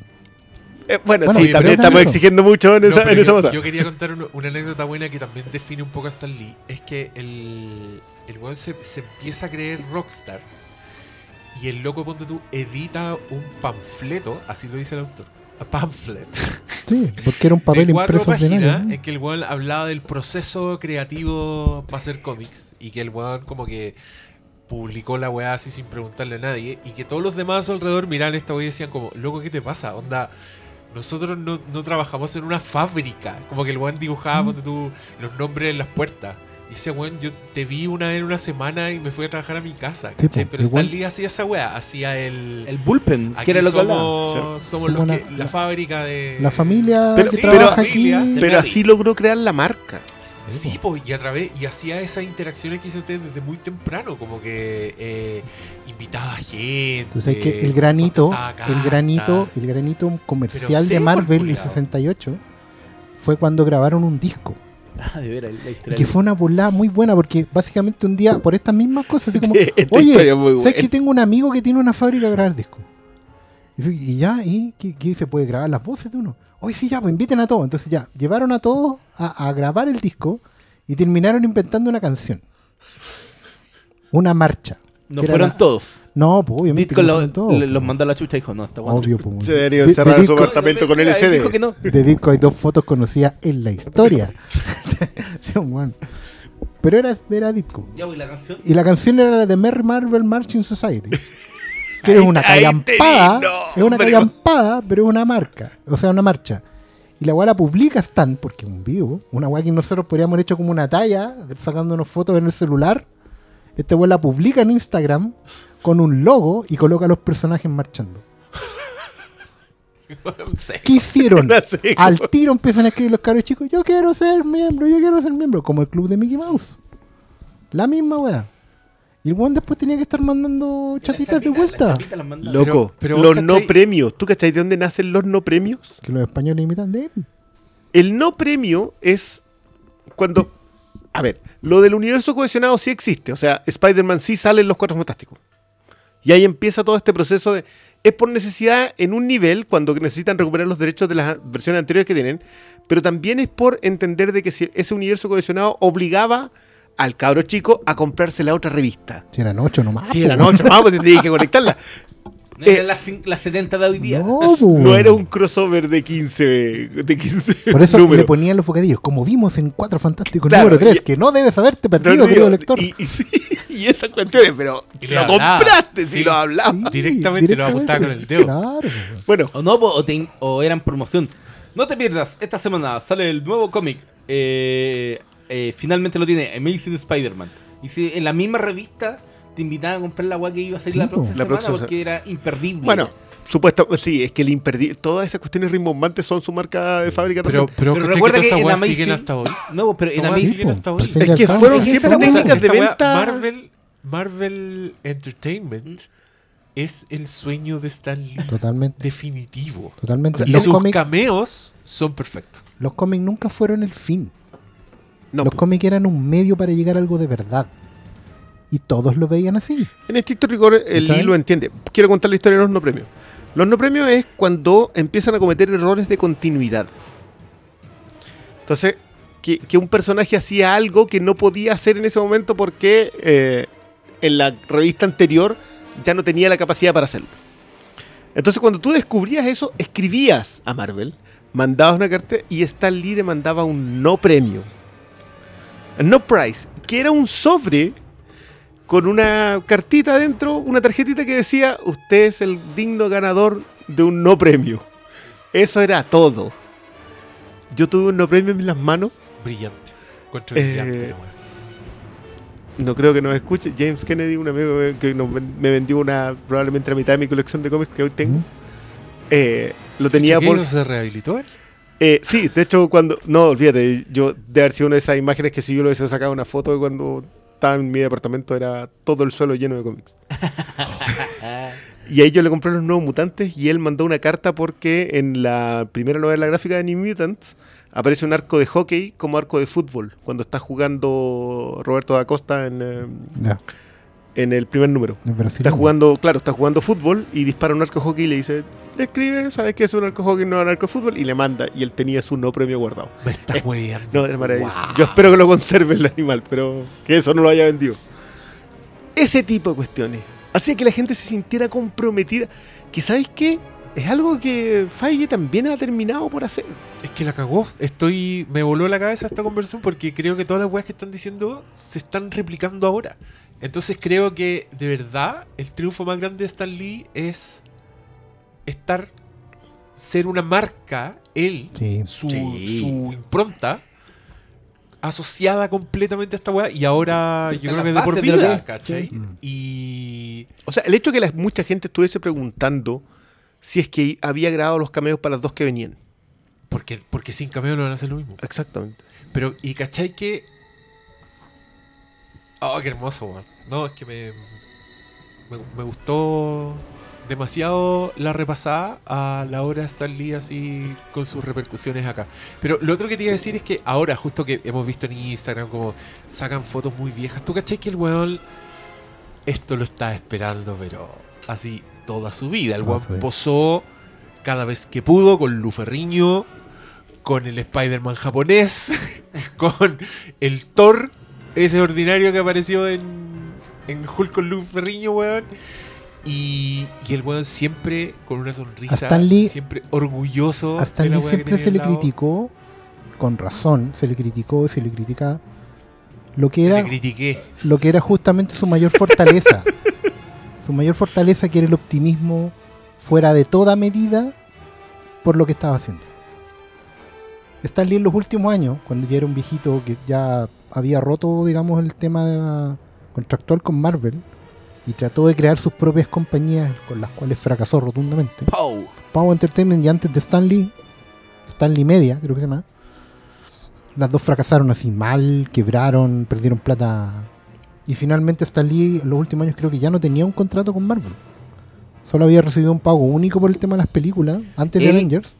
Si no me equivoco, tiene, tenía el, el cargo de como de eh, editor en emeritus. Era como un. No, pero, eso se, lo, eso se lo sacaron antes de que llegara Perlmutter.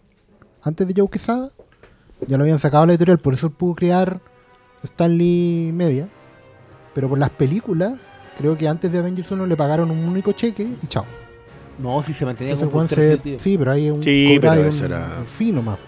No tenía el contrato. Es que Stan Lee, la- lo que todos le criticaban justamente fue eso. Stan Lee siempre supo que los cómics no iban a dar. Que en algún momento se iban a ir a la mierda.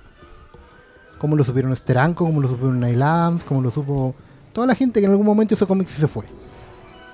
Igual yo creo que ni la se hubiese quedado y estaría en mejor condiciones que la que está. Sí, pero tomaron esa decisión porque en un momento, bueno, cuando las películas eran como lo que eran, como lo que estaba diciendo el Diego, ¿cachai? Me estaba acordando de ese tipo de películas, la del Capitán América, con Matt Salinger. Sí, ¿Cachai? pues callampadas. Pero ahí está. Pero, ahí- pero ahí Stan está Lee siempre estaba ahí hablando de que era lo mejor de lo mejor, que era un sueño de la vida, que eran leyendas del mundo moderno, bla, bla, bla. Bueno, realmente creía que la podía hacer. Terminó por hacerla de una forma u otra. Si la lata es que igual en la pasada de todo eso, se empezó a crear un efecto que era muy beneficioso y que igual Stan tiene cierto mérito al dejarlo ser. Me explico. A Stan Lee le empezó a pasar después de que se convirtió como en el hombre Marvel, en que a todas las convenciones y, y a donde lo llamara, igual el buen iba a vender Marvel y cobraba por eso. A diferencia de sus compañeros, que nunca negociaron eso. Y ahí Stan Lee igual fue maricón porque tampoco los llevó. No le dijo, ¿Cachai? oye, hay que hacer esto. No, porque en realidad él dijo, él debe haber hecho una cosa como Martin y Luis, ¿cachai? Debe haber dicho, y voy con Jack, Sí, pues. ¿Cachai? Y Pero Jack hace po. monos, ¿cachai? Y Jack vende los originales y la hacemos. Pero el Jack no quiso porque Jack ya se había ido, choreado, porque era un mañoso, pero tenía razón en ser mañoso, porque el mal que mal el buen era un, era un barrio bajero, un que se agarraba a combo a lo- al año de vida, ¿cachai? Un buen que había nacido en pobreza, que siempre tuvo que trabajar para comer. Y que, y que ¿Cachai? fue soldado, Fue soldado, soldado o sea, fue, de los que anduvo ahí con Claro, bayonetas, Sta- ¿cachai? Stan Lee fue a la guerra, pero fue a escribir comunicados. Claro. No, pues Jack, Jack Kirby mató gente. Bueno, Y lo claro, claro, porque también pasa con Kubert. también, pues. Son, son, que, que es algo que es transversal a esa generación. Si yo de alguna manera puedo entender la visión que tiene el resto de los creadores, que sí fueron eh, y que volvieron, a- que tienen sobre Stan Lee, que fue, pero no fue. No, pues Stan Lee siempre fue principito, la weá. Claro, Pero eso también claro. lo llevó, lo llevó a negociar mejor la weá. Cuando Stan Lee dice, yo soy el, el que, el que ha mantenido esto y si yo me voy, queda la cagada. No fue lo mismo cuando Jack Kirby dijo, yo he hecho esta weá y si me voy, queda la cagada. no. ¿Cachai? De ahí, ahí el gran error de Stan Lee, el primer gran error fue no haber dicho no. po. Todo un esfuerzo de equipo, de aquí somos los tres o ninguno. ¿Cachai? Debe haber sido más, más jugador de equipo. Sí, yo, yo, yo tengo mis bemoles. ella igual tenía como. Tenía todo el, el lado corporativo, porque claro, por un lado estaba escribiendo las historias, pero por el otro era el, el, el que nació Sí, po, como el- siempre tuvo la- los dos pies en los el dos que lados. respaldaba al dueño. po. Porque, Es que, ¿sabéis qué? Yo creo que un apodo, este concepto, The Man, el concepto en inglés, The Man es el sistema. sí. Yo A mí, sabía. siempre me, a mí siempre me sorprendió que él se colocara Stan The Man en los tiempos en que The Man estaba completamente identificada como esto. Sí. Ahora, la visión de Stan Lee, tal vez desde el ojo comercial, yo jamás he desmentido que los la mayoría de los méritos que tiene Stan Lee en lo que creó eran una visión comercial. ¿Por qué? Porque no crea Black Panther. eh, crea Black Panther de la misma forma en que Kevin Feige crea Black Crea Panther. sí. Él entiende que es necesario Entiende que hay un mercado afroamericano y hay que vendérselo. Ese hay que venderle efecto- a alguien. Ese era el efecto no deseado que yo estaba mencionando recién. Stan Lee, después de que se va su, su primo de la empresa, weón, se asegura de que no lo echen, los nuevos dueños, y firma este trato en que el Wong cobra fijo por ser el hombre Marvel. Y empieza a ir a las universidades, y se encuentra con que en las universidades la gente le empieza a preguntar si los X-Men son una alegoría de los marginados que pueden ser los homosexuales, los latinos. no. O sea, Si le empiezan a preguntar, porque él ve las protestas y dice, bueno, hay que hacer algo para los negros. Hagamos un cómic para los negros. Y después le empiezan a preguntar si qué, qué pasa con la ligación con la las Panteras Negras y hasta dónde, y Falcon y todo. Empiezan a preguntar si, si Silver Surfer no es una alegoría de la psicología de no sé qué weá, bla, bla, bla, bla, bla. Se empieza a dar cuenta que los lectores están construyendo algo más grande con lo que él había hecho. Que le están dando un significado ulterior gigante que te andan con poleras de un gran poder y una gran responsabilidad. Que la cuestión se les va de las manos de una, de una manera así ya contraculturalmente hablando de otro nivel. Y ahí el bueno entiende que en el fondo tiene que dejar hacer. ¿Cachai? de hecho entiende que tiene que dejar hacerlo a gente que es más joven que él porque Exacto. entiende la sensibilidad del momento. Entonces ahí abrió la puerta a la gente que yo la, la idolatro de verdad, que son los, todos los autores de Marvel de los 70. O sea, autores que cuando los superhéroes empezaron a guatear, hicieron La tumba de Drácula, hicieron El hombre lobo, hicieron Ghost Rider, Blade. ¿cachai? Howard el pato. Y por otro lado hicieron eh, Planeta de los Simios, Conan, Tarzán, todo lo que pidiera ahí. Y tenía ahí el Spider-Man, el espectacular Spider-Man. Tenía ahí al... a- Amazing. no, es que Amazing ya No, es que Amazing siempre fue, No, pero, pero espe- ¿cuántos, eh, cuántos cómics llegó a tener Spider-Man? Era Cuatro. Amazing, Spectacular, eh, Web. No, en- en esos- en esos tiempos en realidad eran solamente dos y Mm. cuando empezaron a ser cuatro fue en los 90 en donde ya no había por dónde sostenerlo. Claro. Pero, pero ¿sabéis qué es lo que pasa a mí? Que es justamente esa generación que yo creo que se engendrada por Stan Lee. Sí. Y ahí, ahí es donde yo siento que está la grandeza de Marvel y el genio de Stan Lee. Sí. Que él entiende en cada cambio que ve. O Que sea, debe yo, yo lo comentaba, él enfrenta a Hulk, a la maquinaria militar estadounidense. Es porque crea un gigante y necesita que alguien esté a la altura y él entiende que lo único que podría estar a la altura es el ejército norteamericano. No lo crea de manera contracultural, le resulta de manera Porque contracultural. la gente Ahora, le empieza a decir, oye, Hulk estaría contra la guerra de Vietnam, ¿verdad? Porque está destruyendo tanques. Y Stan Lee ahí dice, mueve la cabeza nomás. Sí, po. Claro, Y- o sea, y de vuelve- hecho, crea, crea expresiones, y, de esto yo estoy absolutamente convencido, crea expresiones para hacerle el quite a las preguntas duras de su época. Yo de verdad creo que Enough. Said y Excelsior están hechas para eso, para no contestar nada. No, es que en realidad la SEGA, bueno, él lo cuenta, pero también tenía el lado, es que era marketing, Stan Lee, sabía cómo manejarlo todo. Entonces, cuando él inventaba, y como era tan carismático, inventaba palabras que eran rebuscadas para las cartas del editor, y empezó a ver que los otros weones estaban copiándole el mismo estilo, weón, dijo, ah, sí, voy a inventar palabras, que nadie me va a que- copiar, po". y ahí quedó, po. ahí quedó Excelsior. Claro, Igual, porque eso- el weón era el genio del marketing, Stan Lee. Porque eso Sí, es otro importante, ¿cachai? Que en, en el fondo, cuando Stan y su equipo empiezan a armar toda esta editorial nueva, una forma nueva de hacer cómics, los demás empiezan a, a sentirse empujados a hacer lo mismo. Cuando ves que ocho revistas venden lo mismo que 50, te ponía a pensar. ¿cachai? Entonces empiezan a hacer cosas parecidas. Y se- va siempre tratando de ir un paso más allá. Cuando le copian una cosa, él copia otra de otro lado y empieza a empujar. Entonces cuando le pasaba esto con Hulk, él va y lo hace efectivamente que sea antiguerra. Está en la idea de tener el cambio de ideología más rápido en la historia de la humanidad. Porque vende, queridos. Porque claro, porque cuando se da cuenta que él crea a Tony Stark como un personaje más o menos despreciable, pero porque él quería que la gente aprendiera a respetar a esos personajes. ¿Cachai? Los, los jóvenes lectores entendieran la dualidad de este personaje que vendía armas porque creía en el anticomunismo. Y todos los personajes de Stan Lee en el año 63 eran anticomunistas. Onda, contra millennials y contra comunistas. Pero cuando se va dando cuenta que los lectores tienen la sensibilidad contraria, va dándose vuelta. Y Tony Stark se arrepiente súper rápido de lo que era, cambia y se convierte en una suerte de, no pacifista, pero, pero va a Vietnam, ¿cachai? Termina ayudando a los Kong de una forma u otra, ¿cachai? Porque Traidor. lucha contra el mandarín que explotaba a los vietnamitas, Claro. ¿cachai? Inventa, eh, eh, eh, pero ahí está otro mérito. Inventa villanos para evitar que sus personajes sean los villanos Claro. porque el público al que él le estaba entregando esos personajes sí los veía como villanos. Tenía que creerlo. ¿Cachai? Eh, Yo, para mí, de los fundamentos de Spider-Man. Lo que trataba de hacer Lee con Spider-Man es hacer que la generación de los 60 unos hippies de mierda, Sí, fuesen como la mejor generación. respetaran a sus mayores, se tomaran su leche, fueran al colegio, etcétera, etcétera. Pero resulta que Spider-Man no es eso. Aspira a ser otra cosa distinta a lo que era la, nueva- la mejor generación. Entonces, son... Mira, el documental de Wells, voy a tener que citarlo, perdonen a los que todavía no lo. El documental de Wells, Wells dice que eh, los grandes momentos de la historia del cine son accidentes. Y la función del director es presidir esos accidentes.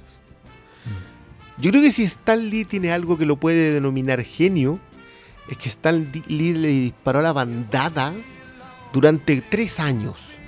De aquí- lo que salga de aquí, démosle, sigamos produciendo, porque era una fábrica de salchicha.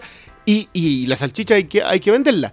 A la gente le gusta con mostaza, con mostaza. A la gente le gusta con ketchup, con ketchup. Y Pero llega probemos un con momento- mostaza y ketchup. Es claro, en que el feedback le dice que hay que hacerle que la salchicha tiene que ser más picante, más suave, de pavo, de hecho. Mm. Y Stan Lee tiene la genialidad de hacer eso. Entonces, claro, cuando alguien dice, no, pero es que los X-Men son eh, Malcolm X versus Martin Luther King.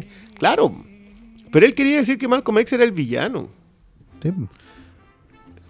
Pero el punto, también el, el- el mérito asociado a eso también está en que, porque puede haber sido un gran error, porque él como se quedaba con todo, con el, con el crédito de Stan Lee presenta, él tenía la prerrogativa de decir, ¿sabes qué? Esto yo no lo presento. ¿Cachai? Claro. Pero por suerte, porque tenía ojo comercial y también porque era flojo, eh, Stan Lee siempre dejó hacer a los cabros. O sea, Stan Lee fue el primero que se llevó a Steranko a hacer cómic. Y lo dejó hacer lo que quisiera. Tanto que Steranko se fue al año y medio. ¿Cachai? Porque llevó- ya había hecho todo lo que podía hacer. Claro, se llevó a Denny O'Neill. Antes de hacer Batman y Green Lantern. Se lo llevó y lo dejó hacer. Antes, después con Mark Wolfman, con Len Vine lo hizo, con Archie Goodwin. Y dejó que después los cabros, estos mismos cabros que tenían 20 años, Ojo que esos cuatro nombres Fueran son fundamentales en DC después. Sí, pues, bueno. todo, todo. Bueno, si al fin y al cabo, la Marvel de Stan Lee y de los sucesores de Stan Lee terminó empujando a lo mejor DC de la historia. Sí, no. O sea, entiendo lo que quieres decir, pero yo creo que es Jim Shooter. Sí, Personaje sí. siniestro por donde lo quieras ver, porque él es quien, mientras el publisher era Stan Lee en el sentido, no necesariamente coinciden Sí, en época, eh, Jim Shooter era el, el editor tirano. Sí, claro. Pero era un tipo con una visión a largo plazo impresionante. O sea, lo de, lo de Shooter es. Jim Shooter salvó la editorial. El método Marvel, A- a como todas estaba, luces. no iba a llegar a ningún lado. Pero al fin y al cabo, Jim Shooter también es una suerte de reacción a lo de Stan. No, yo- de hecho, yo creo que Jim Shooter es la reacción oscura, si es que quieres Sí, verlo. porque era necesario. Cl- Exacto. Había que parar el despelote. Sí. La editorial en esos momentos ya estaba tan metida hasta arriba con hippies y con gente que, que se creía muy artista, digamos, porque eran pendejos que venían de ahí. Que cuando llegó este señor y les puso fechas de entrega, les puso plazos, les dijo que no. Claro, que empezó a quedar la cagada y hay historias muy buenas. de la- una fiesta en la casa de John Byrne que manda un muñeco de Jim Shooter. Lo adoraban. A Jim Claro, Shooter lo querían todos le los sacaban artistas. fotos así en blanco y negro, horrible. man. Y claro, Jim Shooter decía, no, pues las weas se hacen como se hacen y si no se van. De hecho, Jim Shooter que era un sea el- editor. ¿Caché que la weá es pega? Es pega. Es una, es una empresa, es un ambiente. Es de office, weón. Se podría hacer de office con estos weones. Oh, Eh, es que No, ese- de hecho, te digo algo, lo hicieron. mágico. En los 70, al 78, 79 los buenos estaban tan piteados que tenían una revista satírica que What the agarra- agarraban por el huevo ellos mismos. Entonces, no sé, pues hay historias con la secretaria Stan Lee, hay historias con, Oh, sí, con historia Roy. Thomas, así como, hoy salen todos dibujados, son maravillosos. Pero porque ellos entendían también, porque era la época de Gloria de Mad y toda esa weá, que la sátira vendía, po. Entonces lo primero que, que hacía Stan Lee a probar era, bueno, si te están riendo aquí en la oficina todos ustedes, publiquémoslo. po. ¿Cachai? Es- esa visión, es Esa visión. visión. Si es que esto puede resultar, hagámoslo. Démosle. Démosle. O sea, mira, yo sé que esto es súper criticado en el caso de Stan Lee, porque Stan Lee, en, en rigor, cometió muchos errores. Fue traidor a hartos niveles. Se portó mal con sus compañeros de trabajo, porque yo no creo que nunca hayan sido amigos. Pero se portó mal con sus compañeros de trabajo, con sus colegas, más de una vez. Pero cada vez que cometía un error, Stan Lee arrancaba para adelante. Sí. Y en ese adelante agarraba al que había traicionado y se lo llevaba con él. A veces ellos querían, a veces no lo querían. Sí. Pero, ¿dónde es donde el momento en que yo digo, sabes qué? No podemos dejar de, de reconocer quién era Stan Lee? Es cuando esos amigos se van a hacer cosas por su cuenta y por su cuenta no tienen lo mismo. Se pusieron una banda al fin y al cabo. Eh, exactamente. Era sí, pero es que Stan Lee con John Romita, que no fue creador, No. no fue creador. Stan Lee con John Romita tienen la mejor etapa de Spider-Man Y probablemente una de las mejores etapas de cómic de superhéroes de la historia. de la historia. Entonces, no era una cuestión de crear. Era una cuestión de. El tipo tenía lo suyo. Yo, para mí, la mejor en la historia de Silver Surfer. Jack Kirby, quizás en qué estado, llega con. Le dice, ya creo, quiero una, una entidad casi divina que viene a atacar a los cuatro fantásticos. Y Jack Kirby vuelve con Galactus, diseño extraordinario, nadie podría discutirlo. Probablemente el momento más alto de los diseños lo tiene Jack Kirby en esa época. Y en ese gigante que es eh, Galactus hay un pajarraco en una tabla de surf que parece un Oscar plateado. eh, y Stanley le pregunta, ¿y, qué- ¿y este quién es? ¿Y qué es esto? ¿Qué, qué es esto? Y él le dice, es un surfista de plata. Ya. Así, pues, porque se veía bien. y se, se veía bonito. O sea, delante de este, de este mono gigante con un... De hecho, era como un, un actor ganando el Oscar. Claro. Ah, hay un- ¿Y qué es lo que es esto? Y Stan Lee vuelve con la historia del Silver Surfer. Entonces, yo, mi respeto por Jack Kirby es infinito. Creo que el cuarto mundo es una de las mejores creaciones con pésimas historias. Sí. Pésimas historias. Pero una de las mejores creaciones que ha tenido DC en su. en de todo su tiempo de publicación. Eh, pero cuando vuelve alguien agarra un mono así y lo convierte en un heraldo. Cuando alguien convierte a Silver Surfer en Norin Rad, ya tiene todo mi respeto. O sea, hasta el día de hoy, yo, yo siempre cuento esta anécdota con respecto a, mm, a Crimson Tide. La discusión de si Jack Kirby Roja, o, Moe- Marea o Moe- Marea Roja, si era Jack Kirby o Moebius el, El que mejor había Silver el mejor Surfer. Silver Surfer. Nadie que lea cómics, de verdad, tiene esa conversación. Porque todos saben que John Sí, po. ¿quién Eso escribía el Silver Surfer de John Buscema? Stanley. Stanley. Entonces, esa es, ese es el bemol que yo coloco cuando dicen Stan Lee no era el gran creador, eran Jack Kirby, Steve Ditko. El Blue Beetle de Steve Ditko ¿Qué? no va a ninguna parte. Es que es lo que yo dije, creo, al principio. Eh, son indivisibles. eh, no. La historia no habría sido nada con los diálogos. Eran los diálogos de Stan Lee. Exacto. Eran los diálogos de Stan Lee. Quizá no era como formalmente ahora se entiende como. Oh, el, el- el- guionista entrega qué es lo que dice cada panel, que hasta los focos, cómo van puestas las figuras. Pero la historia, la forma en que recreaban eh, fue algo que rompió todos los, los esquemas y eso fue lo que le da el valor y eleva a que haya resultado también algo que no es menor. Los cómics de Marvel hicieron eh, cosas súper especiales con personajes que eran muy extraños, no sé, po. Spider-Man, un cabrón chico que fue picado con una araña radioactiva, no habría muerto ese weón, no, pero quedó vivo y Para mí, da- pa' mí la mejor en- es la de, es la de Daredevil. y en una, claro, po, y- pero en un, en, en un panel ¿Cuál Es- era? A Daredevil le cae un isótopo radioactivo. En los ojos. en los ojos, queda ciego y tiene el otro. En- Bueno, pero pero- si le importaba una raja, Hulk que inventó unos rayos, los rayos gamma no existen. Ahora está- tiene rayos gamma, por eso Sí. fue fin. No, pero, eh, Peter David tenía una, una secuencia muy buena de En esa. un Decía que panel, en esos tiempos nosotros sabíamos de radioactividad lo mismo que sabemos hoy día de intervención genética. Entonces el Spider-Man de Sam Raimi es con el- la araña con intervención genética. Porque no tenemos idea de intervención genética.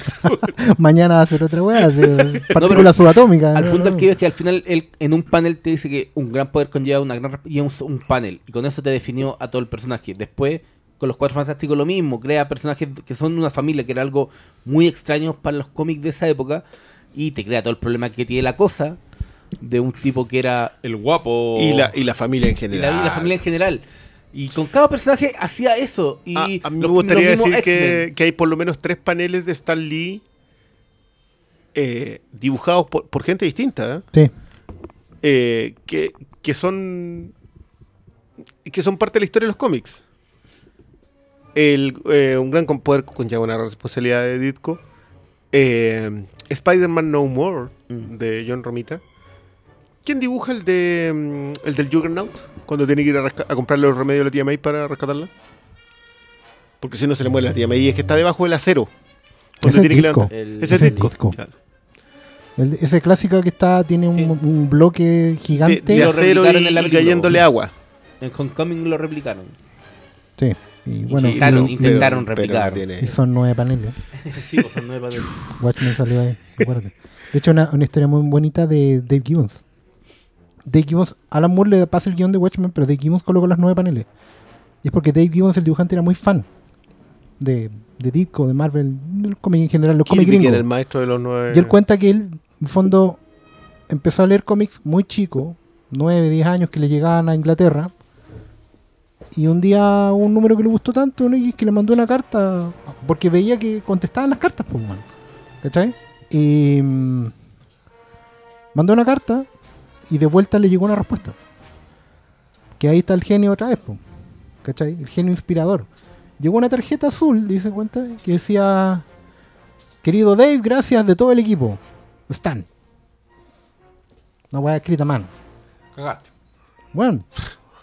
Dibujante cómics, bueno después, bueno, después lo terminó a conocer y todo, y en una convención le dice, oye, que Stan, pucha, yo me da un poco de vergüenza esto, pero cuando yo era chico, usted me escribió, ¿no? Y Stan le dice, ah, mira, qué bonito. Pero no fui yo, fue mi secretaria. Porque Era una la- mijita rica que- No, la, era la morena, la morena de la. no, sí, Stanley tenía secretarias para la pinta, pero las de verdad era una ah, sola. sí, pues sí. Flo Steinberg. Ah, De hecho, le hicieron un cómic en la. Y esa era lo que hacía todo el fan mail. La zorra. ¿Cachai? Y Entonces, el, pero. el fan mail que fue. La cantidad de escritores, dibujantes, artistas en general. El creador es de, no sé, partamos, de, de Game of Thrones. George weón- R.R. Martin. Hay una ahí carta está del su weón carta enviándole. publicada en alguna parte y los tipos tienen la foto guardada y entienden de lo que fueron parte. Si ahí está el punto, logró hacer parte al público. Que es a mí, lejos, lo que más me duele en esta pasada. Porque yo de verdad siento que, mira, yo- esto era algo que conversado hoy de la tarde. Tanto que el cameo, tanto que el éxito comercial. Stan Lee, Brad Meltzer se manda hoy día, Brad Meltzer es otro autor Sí. de, de novelas y de cómics. Se manda hoy día un, Crisis de identidad. crisis de identidad, entre otras cosas, eh, una, un hilo en donde publica los, los Bullpen. Y dice, ¿sabes qué? A mí Stan Lee me enseñó a hacer lo que yo soy hoy. Por los Stan Softbox. Lo- El, el softbox. Es algo que no hemos hablado. Algo que no hemos hablado, en donde el tipo hacía declaraciones políticas. Po- declaraciones políticas motivadas comercialmente, muy probablemente. Sí. Pero eran declaraciones políticas que apuntaban a la contracultura. O sea, mientras el status quo iba por un lado, Stan Lee, probablemente con ara- en aras comerciales, iba para el otro. Y, y colocó a sus personajes hacia allá cuando entendió que ahí es donde estaban sus consumidores. Pero lo entendió y lo apoyó. Y eran declaraciones importantes. O sea, el, el tema O sea, del racismo él lo Ese, coloca. ese particularmente lo han compartido mucho. Parte diciendo, tracemos una raya en la arena. Dice clarito, la primera frase es esa. Vamos a, vamos a parar aquí la weá. No se acepta racismo, discriminación, odio. Punto. Después explica por qué, pero básicamente es eso. Stan tenía.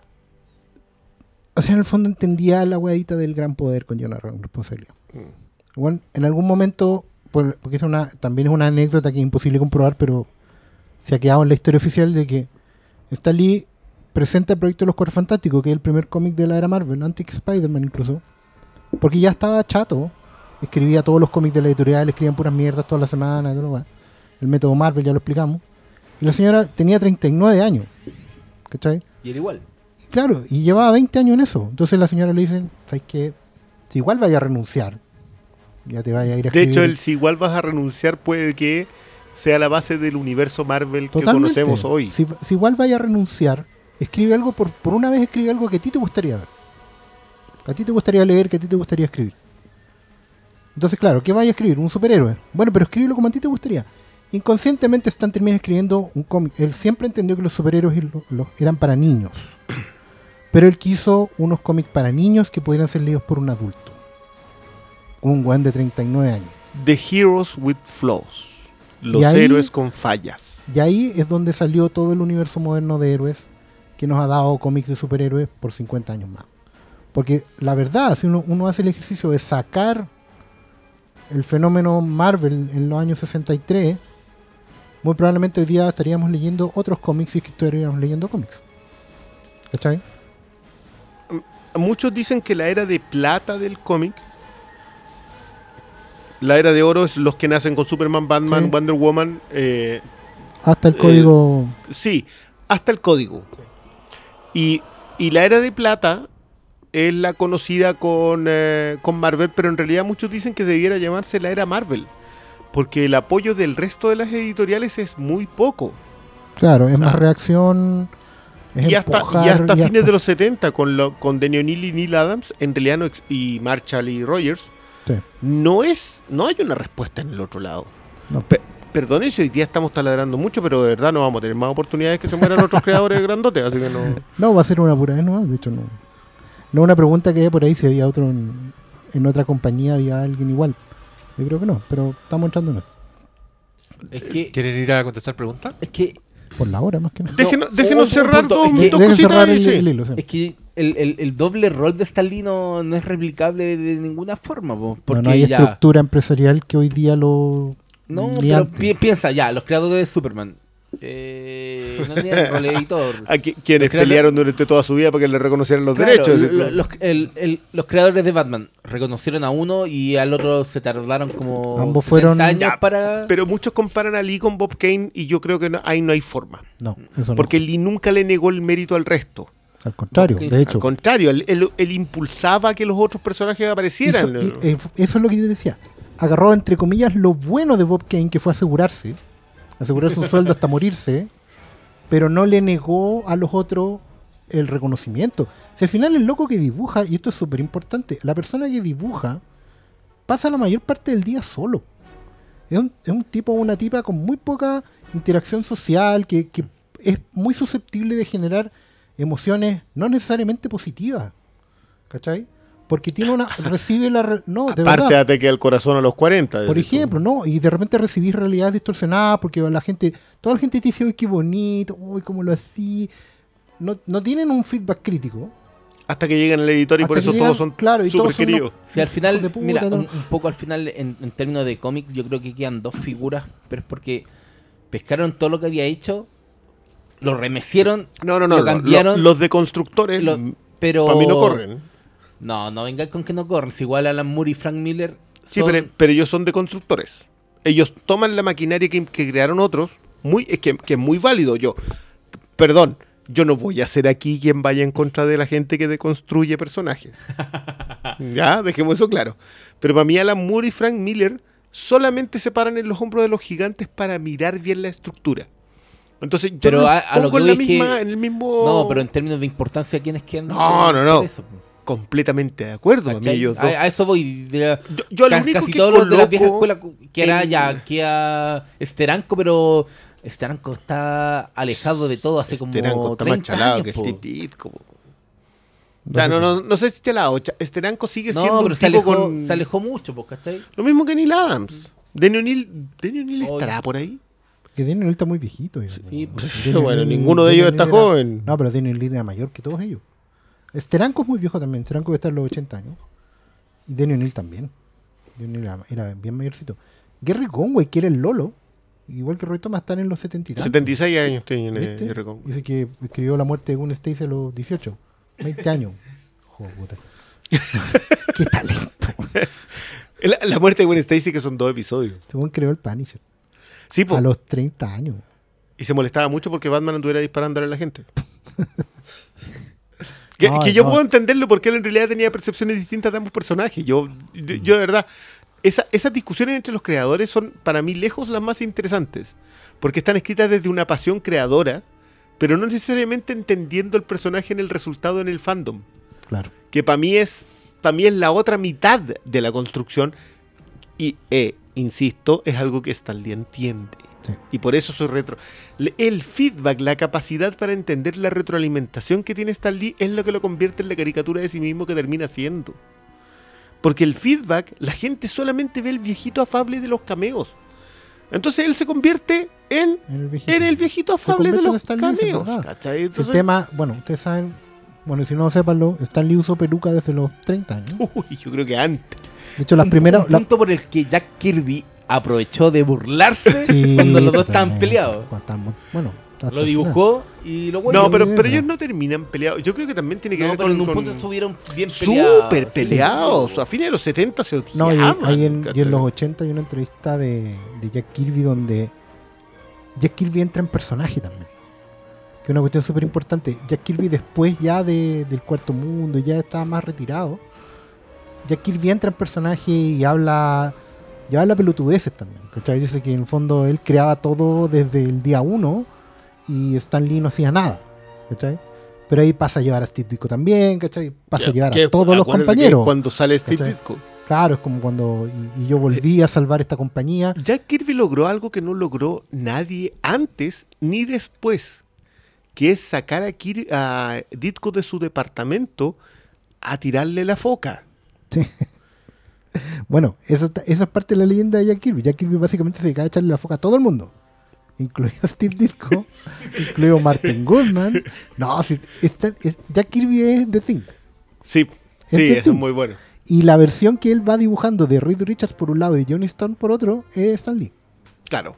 El, Por eso el se pelea- por un lado. Se pelea con el otro y el otro, que igual es un genio. Sí. ¿cachai? Pero es un estirado, es un. El Steve. mazo, Steve. Claro. ¿Cachai? Es que, mira. Es que ese es el problema. Acá al final entra en, en, en una época. Stan Lee y Jack Kirby tenían el récord de eh, la dupla colaborativa más larga hasta eh, Brian Michael Bendis Brian y con- Mark Bagley en Ultimate Spider-Man. Sí. Que igual que es eran- champa esa wea porque. Sí, se por publicaba más luego. Bendis, Sí, pues tramposo. po. weón, que escribe 7 episodios un capítulo de 15 páginas. Sí, po. ¿Ustedes leyeron alguna vez los What the Ha? Que eran, era una en donde, ¿qué pasaría si Stan Lee escribiera eh, Ultimate Spider-Man? Y era el Amazing Fantasy XV. Y, y despedían a Brian Michael Bendis porque, loco, estáis escribiendo el, el Amazing Fantasy. Sí, pero es que así sería. Loco, no. El, ¿Cómo se llama? Eh, el de Eh, compressing. Storytelling. Que La- para mí uno de los grandes aportes del, del- del nuevo cómic que nosotros consumimos. Yo, yo de verdad creo que es sentirlos cada vez más reales Pero porque son gente que conversa. El de Compressing Storytelling es que creo que el mejor ejemplo es cuando Luke Cage y Jessica Jones empiezan su relación de pareja, que es que todo el capítulo son los dos cuidando la puerta de la entrada de Nelson y Murdoch.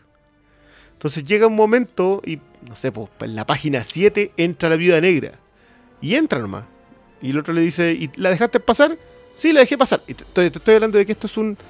Son cinco viñetas por página. en una página. Entonces, y en la viñeta primera... Imagínate una conversación. Claro. Eso es. En la viñeta primera entra la viuda negra. En la viñeta segunda le pregunta, ¿y por qué la dejaste pasar?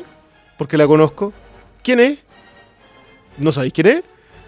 Cuarta viñeta. Sí, sí sé quién es. Entonces, ¿por qué la dejaste pasar? Sexta viñeta. Loco, es todo un panel en solamente una conversación. Pero de pronto, tú sientes que lo que estás leyendo es exactamente viendo una conversación entre dos personas. No son los paneles de Lee Kirby, en donde pasaba todo en tres páginas, tenía una historia completa. Entonces, son, se adaptan a los tiempos los creadores que van llegando y por eso son también aportes tan importantes. Pero los que fundaron todo son gente que cometió un montón de errores para llegar a fundarlo. Que a, mí, a mí me llama la atención lo.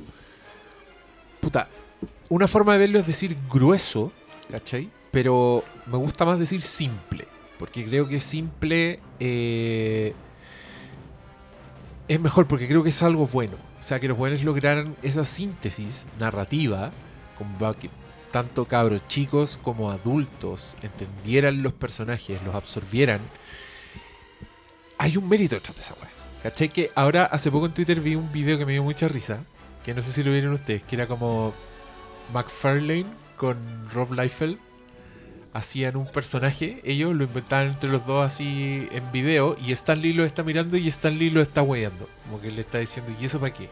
¿Cachai? ¿Mm? Obvio que Rob Liefeld con Todd McFarlane están haciendo un mono culeado así gigantesco, con mil cañones en todas partes, como con plumas, weón, y se llama Overkill. Y Stan Lee está ahí de invitado y a mí me, me encantó el video porque creo que se, sale, se le sale el Stan Lee de la pega. ¿Cachai? Al weón, al tiro, como que es medio, es medio viejo pesado. Ponte tú, de entrada, que El la real. imagen de Stan No. Lee en la cabeza es como el weón así, Excelsior, cagado la risa y weyando, ¿cachai? Con efectos especiales de, de Thor, cuando le corta el pelo a Thor. Es muy buena esa escena. Por cierto, hay una pregunta después que a mí me gustaría contestar con eh, Thor Ragnarok. Ya, ya, Sí, sí, ya pero- vamos, vamos pero ya- con, lo- vamos con, con las preguntas. Pero el, el Stanley lo está viendo y le está haciendo preguntas como: eh, ¿Por qué tiene tres eh, ¿Por qué tiene tres cañones en el puño? Y el weón le dice: Porque por ahí dispara. Y Stanley le dice: Tenemos cuatro nudillos. ¿Por qué tiene tres cañones? ¿Cachai? Así como la weón tiene sentido. Y después el weón dice: Y aquí tienen muchos alambres. ¿Para qué quieren los alambres? Se va a tropezar, no va a poder caminar, se va a caer. Y estos weones le dicen, no, pero es que los son inteligentes. Y el weón les dice, ¿y, ¿y este weón vuela? ¿Tiene el poder de desafiar la gravedad? Y los weones le dicen, no. ¿Y cómo va a poder llegar tanta weá? Dice el, el, el Stan Lee. Y yo creo que eso define un poco su narrativa, ¿cachai? Porque el weón está constantemente, está viendo lo práctico de la weá, está viendo funciona o no, ¿cachai? El weón le gusta la fantasía, pero igual es aterrizado, lo suficientemente aterrizado para que todos entiendan el tiro, ¿cachai? De qué se trata, como cuál es la idea del personaje. Una de las razones por las cuales él se lleva mejor con John Romita Jr. es porque John Romita Jr. agarra todas esas cosas que tú estás diciendo de Stan Lee y las explica. Eh, durante los, los tiempos de John Romita Jr., Spider-Man cuando andaba por los techos se hacía una mochila de telaraña para llevarse la ropa. La. Porque si no, se le perdía la ropa. Pero ¿cachai? Que eso significa que el weón no tiene en la cabeza en qué, qué mierda más le ponemos a este mono. No, el No. loco está- Es un, Ya, es un tema, él lo decía en démosle. varias, en varias entrevistas, lo decía, es un tema de verosimilitud. Porque tú no te podés creer que vaya un cabro de 15 años balanceándose por, lo- por los edificios de Nueva York, ¿cachai? Pero sí podéis creer que el loco que se hizo esa mochila de telaraña, es un cómic que iba duro, lo guardo como tesoro. El buen vuelve, ¿Cómo, era cómo, invierno. cómo, cómo, cómo? Es un cómic, Ponte el audífono. Ya. porque te es un cómic que yo guardo como un tesoro de Spider-Man, en que el loco efectivamente se hace la mochila de telaraña, pero antes de ir a pelear la guarda en una cornisa. Pero es invierno, cae nieve. Entonces después de derrotar al villano, o perder probablemente porque era la primera parte del arco, la primera parte siempre se pierde y después se gana. El loco pierde la pelea, vuelve a buscar su mochila, la mochila está congelada, es una roca. Y se la tiene que llevar al departamento. Y llega y no tiene agua caliente. Porque no tenía ni uno. No puedes congelar la ropa. Entonces, después hay unos paneles donde está Peter Parker con el pantalón de Spider-Man en pelota para arriba, descongelando la camisa en una olla, en la cocina. Llega Mary Jane, el buen se tiene que poner una, una sábana para que no le vea la ropa. Después eh, se ponen a hablar weá. Al rato le dice, ¿qué estáis cocinando? y las locas van a la cocina y con la olla, con la escoba, sacan de la olla una camisa chiquitita. Porque se encogió con el agua caliente. Y le termina diciendo, ah, ya, ahora sabemos a qué te dedicáis cuando te perdí. tenías una fábrica de ropa para duendes. bueno, ¿Qué esa weá no, tiempo la, no la escribió Stan Lee, ¿cachai? La escriben su, su, su, su- sus sucesores. Pero te refleja exactamente el espíritu que el weón les había transmitido como lectores cuando ellos empiezan a traer sus cosas a las historietas. Ah, Sí, la, la- historia de las drogas de. Harry Osborn. Y tienen po. ese Claro, lienzo culiado bueno que les dejó el viejo, pues sí, Claro. al mismo tiempo por, por ese pensamiento atinado, weón, porque yo creo que es instinto. Yo no creo que esta weá, el weón haya trabajado para llegar a la weá. No. ¿cachai? El weón le salió. Vi- Viene de los tiempos de los entrepreneurs. Si es el del, del, auténtico emprendedor. Sí, de- del, del tipo que, que, que le sal- que le salía la chispeza en, en la pega en la que estaba. Cuando los tiempos mejores no se buscaban, se lograban. Eh, no, se, no se compraban. no se compraban. Se lograban. Que te levantáis temprano, te rompías el lomo y trabajabais. Oye, cabrón, ¿les tinca que veamos Sí, preguntas? vamos, Vamos a las preguntas. preguntas. Ya, vamos a las preguntas. Tenemos aquí a la niña Joss que nos dice, yo tengo una pregunta, ¿se habrá encontrado con su viejita y será feliz ahora? Puta. No, yo no voy a usar la Ouija. Le tengo No. miedo a esa weá. No me atrevo a usar la Ouija. Pero sepa no- dónde va la pregunta, ¿eh? porque Stan Lee estuvo casado con la misma mujer hasta dos años atrás más o menos. El año pasado. Que se año murió pasado ella. Se murió No, ella. sí. Y la vida de Stan Lee se fue a la mierda. Sí. O sea, empezaron a aparecer eh, colaboradores que le roban No, plata. que. Estaban. Ya Pero estaban, empezaron a ganar empezaron- poder. Claro.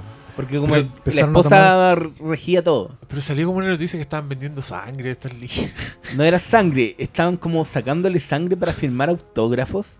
Y era como Para venderlos más caros. para Después de que caro cuando los le- cómics firmados por la sangre. cuando después que los buenos cobraban por un certificado mula de autenticidad del, del certificado, de la firma, y la weá llegó a valer tan poco porque había tanto, que tenían que inventarse nuevas formas de...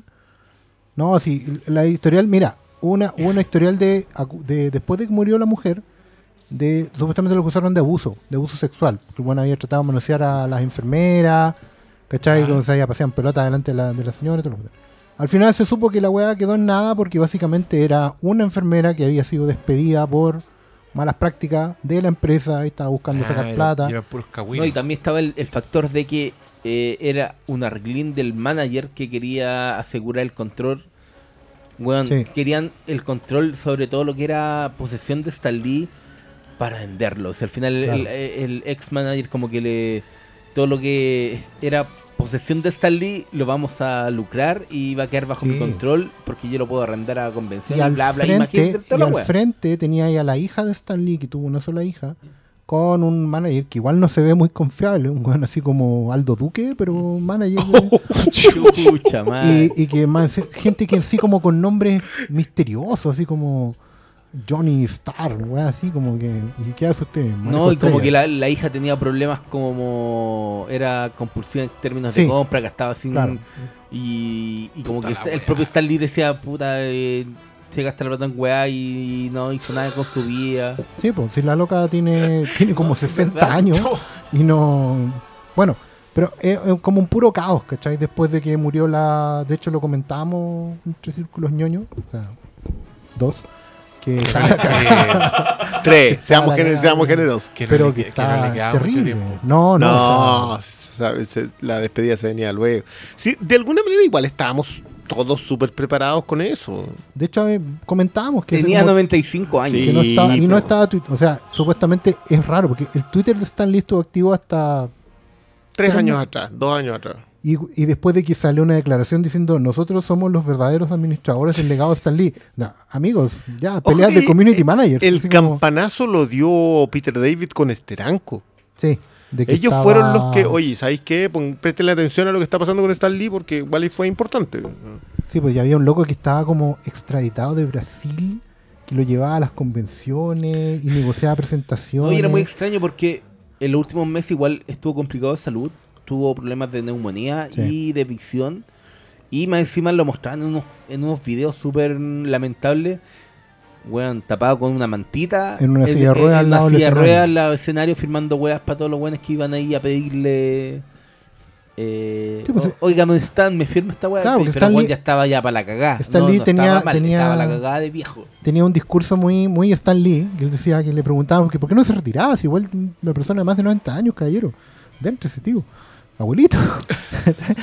y él le como decía, no, mira, lo que pasa es que las personas se retiran para descansar y hacer lo que les gusta, pero yo ya hago lo que me gusta. Entonces no me hagan retirarme porque me van a dejar, me van a obligar a dejar de hacer lo que a mí me gusta. Un discurso más Lee que ese No, no, hay. ninguno, ¿cachai? ninguno. Igual Pero- Jason, Jason Isaacs posteaba una, una cuestión que él le preguntaba, se preguntaba, lo esperó en, una- en- en la fila ¿Ya? y le pregunta en un momento, le dice, Stan, ¿por qué haces esto? Y Stan Lee le contesta, I'm doing for the fucking money. Y Jason Isaacs dice, no lo hacía por el dinero. De Y- hecho, Y yo creo que no. Está- yo creo que ya lleno- llega un momento en que no es la plata, sino es simplemente esto es lo que yo hago. Está lleno de historias, ¿cachai? Que Mark Evanier, que es un biógrafo bastante reputado de, de- de historia de los y cómics. guionista de Sergio Aragonés. Y, y guionista de Jack Kirby, o sea, biógrafo de Jack Kirby, Mm. o sea, cargado para el lado de Kirby, digamos. Él dice que en el fondo reconoce que Stan Lee no era un, un villano, un tipo malvado, maquiavélico, pero que sí era un tipo muy inseguro. Que toda su vida fue un tipo muy inseguro. Y de esta forma, en el fondo, estas, estas cosas, apariciones, Stan Lee Comic Case, Stan Lee esto, Stan Lee lo otro, tiene que ver con. Bueno, tiene que ver con, con justamente con, con tratar de luchar contra esa inseguridad todo el tiempo. Y contaba también, porque hay historias de, creadores, de gente que hizo la fila por, por horas, ¿cachai?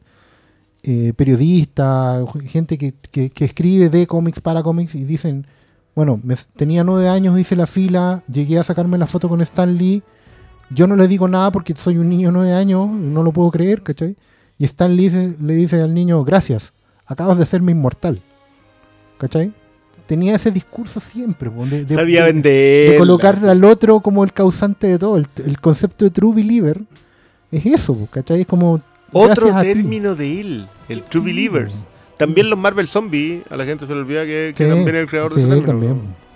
Claro, porque Pero ¿sabes qué? Jim eran Lee, los zombies Jim de Romero. lo decía, Jim Lee, sí, Jim Lee lo decía, decía que Stan Lee siempre tuvo la capacidad de hacerte sentir niño de nuevo. La siguiente pregunta, don Diego. Siguiente pregunta. Eh, Matías Vázquez pregunta: ¿En qué minuto del podcast conectarán todo el legado de Stan Lee con Mad Max Fury Road? Creo que fue al principio. Sí, ya, ya Mira, fue ella. Mira, Matías, mi conciencia está tranquila. Ya fue mencionada aquella obra maestra. Joaco Jun García. Cuático que este mismo año fallecieron los dos creadores del Hombre Araña. Aunque el mundo solo se acuerda a uno. ¿Quién más murió la arañita radioactiva? Muy, muy bien, muy bien. Diego. Sí, sé que era Ditko. Si Y, estaba cabrón, escuchando ¿cómo todo era? el rato. ¿Cómo era el. Puta el- el malo, weón. No, weón. El. El vertical. No, ¿cómo era la discusión con Kirby? Que Kirby decía que él.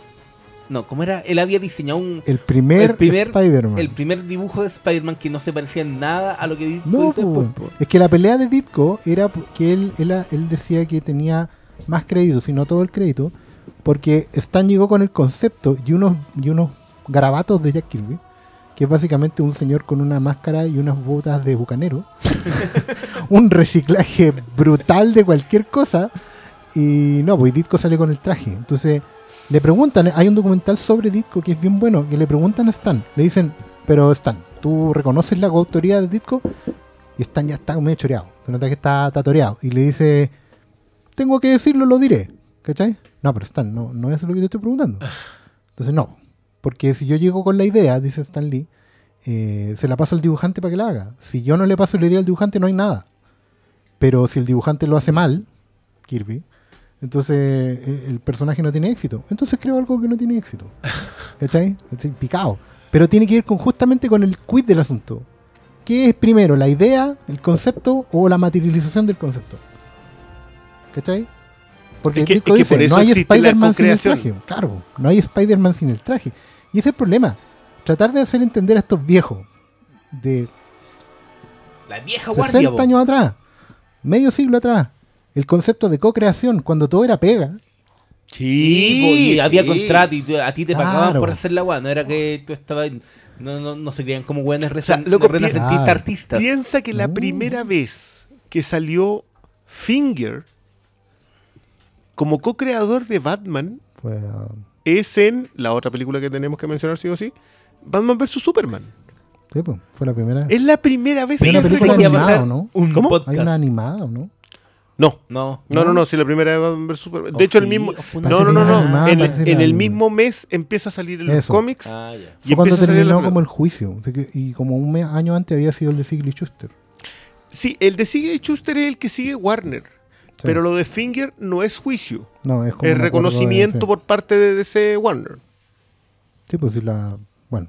Pero, esa, pero eso es otro concepto así ya. Sí, pero, pero es que ahí, hay, loco, si quieren, si quieren tener un villano dentro de los creadores, Mm. para eso está Bob Kane. Sí. No es necesario tirarle los muertos acá a Lee, porque yo de verdad creo que Lee tiene sus muertos, pero hace algo. Mira, los negros tienen un dicho que es, perdón, los afroamericanos, no, mentira, los negros. Los negros tienen un dicho que es arranca para adelante, Mm. que es que cuando fallaste en algo, no te quedes ni Dale. vayas para atrás.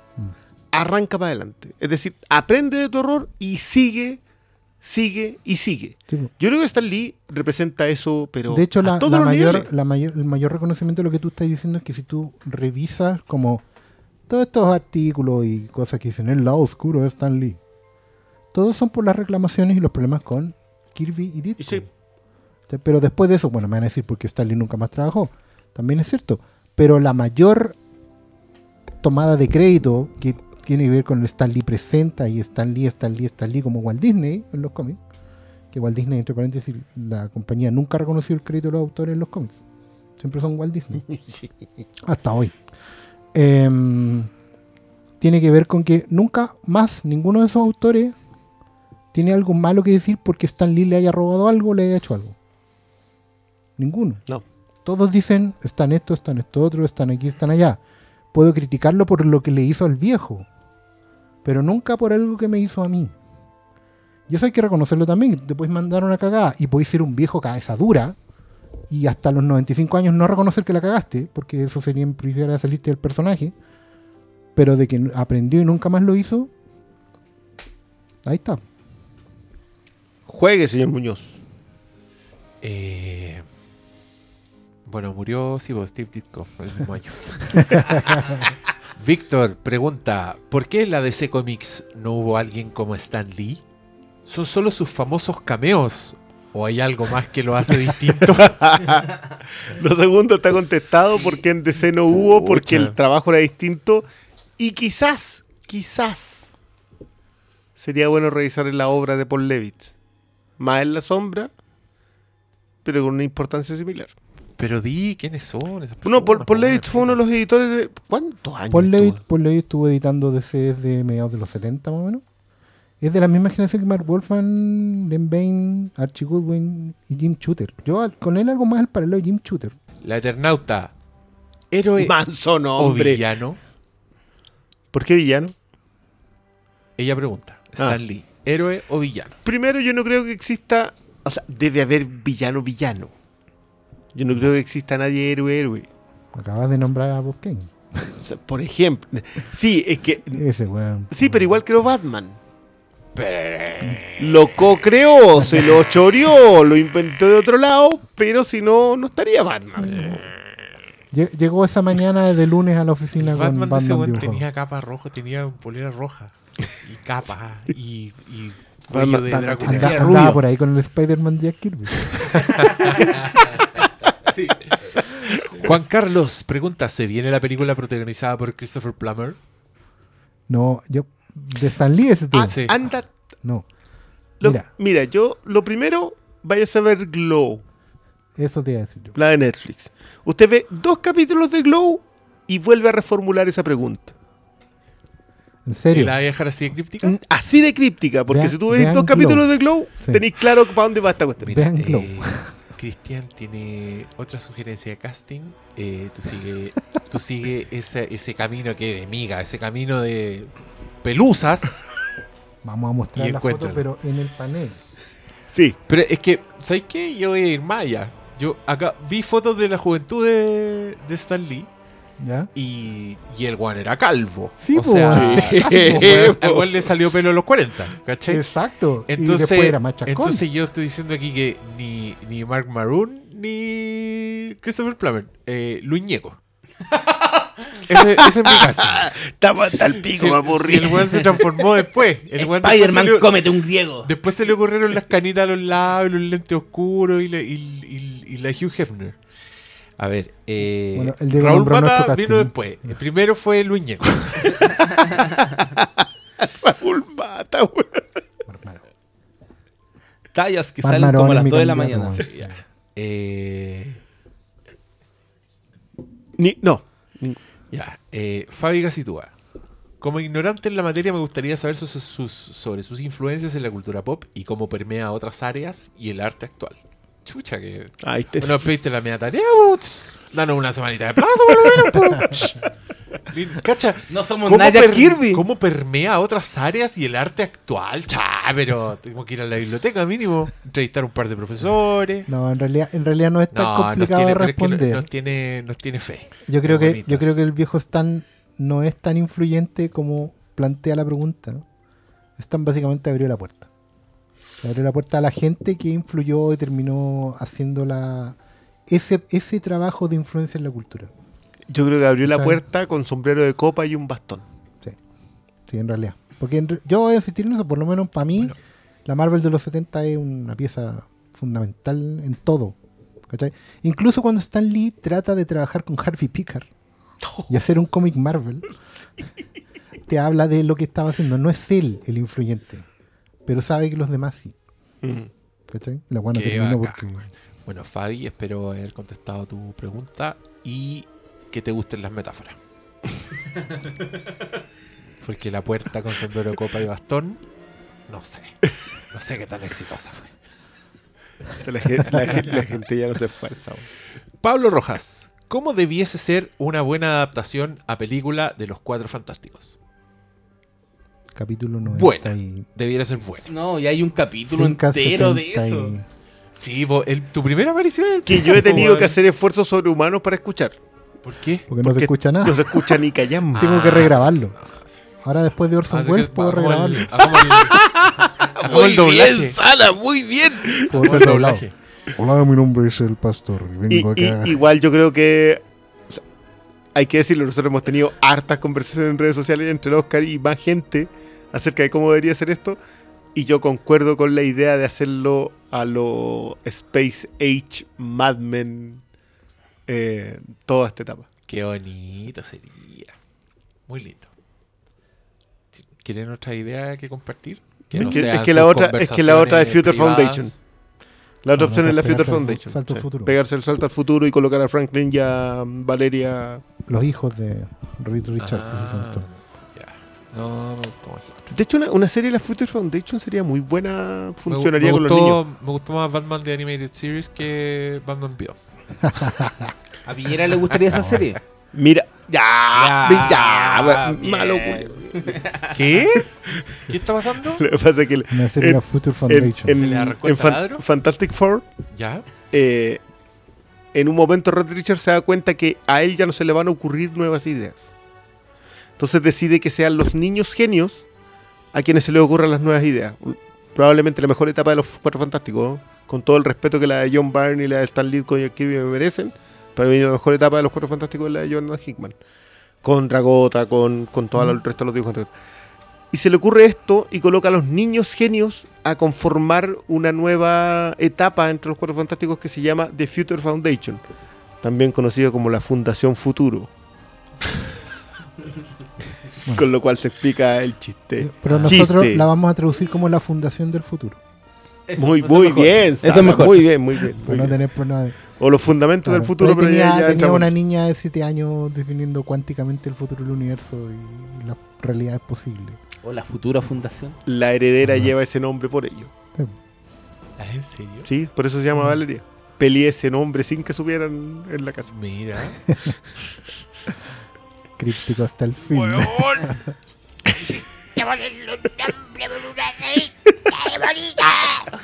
De, de hecho, tengo una foto cuando es chiquitita con el, con el logo de la Oh, Foundation. sí. mire, eso tampoco la explicaste. No, arranca para adelante, la weón. chucha, weón. Puta la Le wea. sacan la chucha. Eh, Papá, ¿por qué me pusiste este nombre? Ramación pregunta el lado oscuro de Stan Lee, su lado villano. Pero ya, hemos Lo abordamos bastante, sí. Aquí hay una que vamos a saltar. Eh, Amaranta Guerra. ¿Qué opinan de que a pesar de todas las denuncias de acoso que tuvo Una. sus fans, lo sigamos idolatrando? Cancelado. Tipo MJ. ¿Quién ¿No se mezcla la vida personal con su personaje? Pucha. MJ es Michael Jackson. Sí. Ah, MJ es el Michael ¡Cancelado! Para mí es MJ de MJ, pero ¡Cancelado! La Mary Jane. Mary Jane, sí. Sí. Ah, ¡Cancelado! Pero no, ¿A quién no, estás no. cancelando? Ah, hasta el Lipo, ¿no es que era acosador? Sale.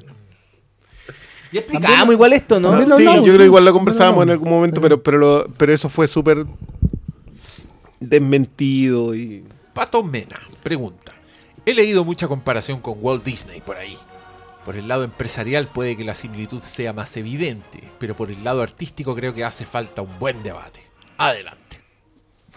Estoy llegando tarde. Sí, estoy como, ¿Dónde está ¿qué- Lee? qué Tira la idea ya Claro, háganla. denle. Muy bien, lo felicitamos. Hizo la gran Stanley. Eh, yo creo que están en, en niveles distintos. Para mí, Walt Disney es un, es un genio culiado. Que es como un hombre renacentista. tam- también era un seco empresario. y Pero ese weón estaba pensando 50 años Sí. más adelante que todos nosotros. Yo creo que Entonces, Stan, Stan a lo más le puede haber copiado uno o dos mo-. Algunos Mm, sí. así como, oye, en realidad, mira, sí, sacar lo mejor de la gente, tenerla contenta trabajando, mostrar el proceso. Yo creo que eso tiene mucho en común los dos. Que igual Disney era un amante de mostrar el proceso. De, oye, bienvenidos acá, aquí aquí es, nace, nace la magia. Do- donde los Umpalumpas no tenían nombre, digamos. No, no, Después pero tuvo copias. Hola, loquillo. Walter Lance, po. Walter Walter Lance empezó a hacer lo mismo, ¿cachai? Pero era porque era obvio, sí, al final era muy bonito mostrar el proceso, cómo se hacía la magia. de- Ah, la- ya, la- yo, yo igual ahí voy a, voy a poner el, el asterisco notar a, a pie de la página de que Stan Lee reconocía Eso el sí, trabajo de pues sus digo, colaboradores. Sacaba lo Walt bueno, Disney no existe nadie más. No, sacaba lo bueno y dejaba lo malo afuera. Solo existe Walt Disney y para el resto, Walt Disney. Y de hecho yo creo que hoy día ni Walt Disney. No, pues hoy día No, ya. po. De hecho, hay Ahora gente. Yo leo columnas de gente que es como.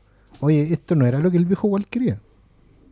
Con todo y esto, esto no era. No, no, a ver, No, yo lo que sí creo que Disney no, Walt Disney no quería era la frenada en, la, en el proceso creativo. Sí. O sea, yo con todos los bemoles que tengo contra, contra Walt Disney, creo que él siempre fue eso, el genio creador. Él quería que todo fuese hacia adelante, hacia adelante, hacia adelante, hacia adelante. Y Disney se frenó hace... 10 años. No, 20. No sé, mira, a mí ponte tú, yo viendo Moana, yo creo que Moana sí tiene el espíritu de, de Walt Disney. Concuerdo. Eh, viendo Pero también Frozen. Viendo los live action de las películas antiguas, yo en verdad creo que Walt Disney los empapelaría chuchadas por hacer versiones carne y hueso de sus películas animadas. En verdad creo que esas weas son, Sí. son una traición cuática al espíritu de Disney que justamente tiene que ver con lo que dice el Brené, que el weón era echémosle para adelante, echémosle para adelante. Entonces, te- Walt Disney ahora estaría metido en Pixar, ¿cachai? Como que esa wea estaría haciendo, estaría Y incluso estaría puteando a Pixar por hacer secuela. Completamente. Totalmente. Completamente. Diría las secuelas son para el especial de Navidad Fíjate que en la tele. Yo tengo la impresión de que hoy día el- el- la, la animación está girando un poco a volver a, a las bondades del 2D utilizando la tecnología volumétrica, Sí. no 3D, digamos, volumétrica. Porque siento que hay, la, la gente de los estudios chicos está experimentando con eso, sobre todo en DreamWorks. Ahí estaría Walt Disney hoy día. Estaría empujándolos y más allá. Estaría animando con papel de arroz, como decíamos en ¿cachai? Estaría, habría empujado mucho el stop motion. Estaría, estaría en otro lado, no necesariamente Sí. estaría ni en Pixar ni en Disney, pero... El viejo estaría creando una weá ahí en un parque de diversiones para que los cabros chicos se les saliera el cerebro y vieran nueva animatronic entre, no sé, inventando yo- yo creo que el viejo estaría en la carrera espacial. O sea, si, me lo preguntáis a mí hoy día, con, con el conocimiento que tengo de Walt Disney, yo creo que Walt Disney ya no estaría solamente en la industria del entretenimiento. Pero si nunca los tuvo solo realmente. Sí, el- o sea, es- el weón, sí. el weón estaba pensando en maneras de hacer el parque de atracciones definitivo y el weón lo logró. O sea, vos ponés una pata en Disney, weón, que es una weá que tiene 60 años de vida y te metías a los piratas del Caribe, weón, y sentías una weá que no se puede creer. Y te das cuenta que en verdad el weón era un genio culeado loco. Creo que Pato Oswalt había dicho que era la experiencia de ver a un, a un genio loco con todos los recursos del mundo. Eso era ir a Disney. Entendía ahí como Mm. un weón hacía un imperio. No, es heavy, es heavy Walt Disney. Yo, yo en algún minuto de mi vida me caí en una pasta de leer biografías del weón, como. Y su nivel de locura y de genio eh, es impresionante. Así que se los recomiendo, si les parece Si interesante. no, vean la película de Tom Hanks. Es buena. Que yo, creo, yo, yo ¿sabéis qué? Yo creo que la película no sé si la encuentro tan buena, pero sí encuentro que Tom Hanks cala a la perfección a Walt Disney. y- Entiende el person a la persona por sobre el Sí. personaje. Y muchas cosas del genio de Disney están en esa película. Mm. Pese a que es como una weá puntual y muy breve en el tiempo, ¿cachai? Como que permean weas que yo sé de la biografía de Disney que digo, oh, estos weones sabían esa weá. Cuando hicieron este detallito, cuando hicieron Sí. esta weá, ¿cachai? De, de hecho, desde la elección de ese libro, no de otro. Sí, po. Sí. Sí. Eh, a ver. En la película de Saving Mr. Banks, por cierto. Saving Sí. Mr. Banks con Tom Hanks Y como con la Walt Disney. increíble que Emma Thompson. Y Emma Thompson como Emma Thompson. Como Y Emma Thompson, Thompson, como haciendo de Emma culiada de Thompson. turno, autora de Winnie Pooh, que no se puede No, creer. de Mary Poppins. De Mary Poppins. De Mary Poppins. sí. Pero que habla de Winnie Pooh como Sí, no voy a bueno, dejar que me hagan lo mismo que te hicieron a ti, querido. ya, Marcelo Vascope dice, lo dijo Efe Ortega en un podcast. Ah, no, no está mal. No, Stan está equivocado Lee. Stan Lee era una de las tres S. ¿Estamos listos para la partida de los otros dos? Stephen King y Steven Spielberg, dijo Ortega que era la Ah. trilogía que se iban a morir. Pero ah, quedan años. Pero hay como 20 años de distancia entre cada uno, po, ¿no? Este one tenía 90, Stephen King debe tener 70 y tanto, y Spielberg. No, sí, Spielberg. Spielberg tiene, más, tiene 70, más de 70. Sí. Estoy casi Yo- seguro. Stan Lee tenía 95. A mí, esas dos muertes me van a doler mucho, pero para Spielberg yo no estoy listo. Así que esa, ojalá que abríguenlo. Eh, Tápenlo.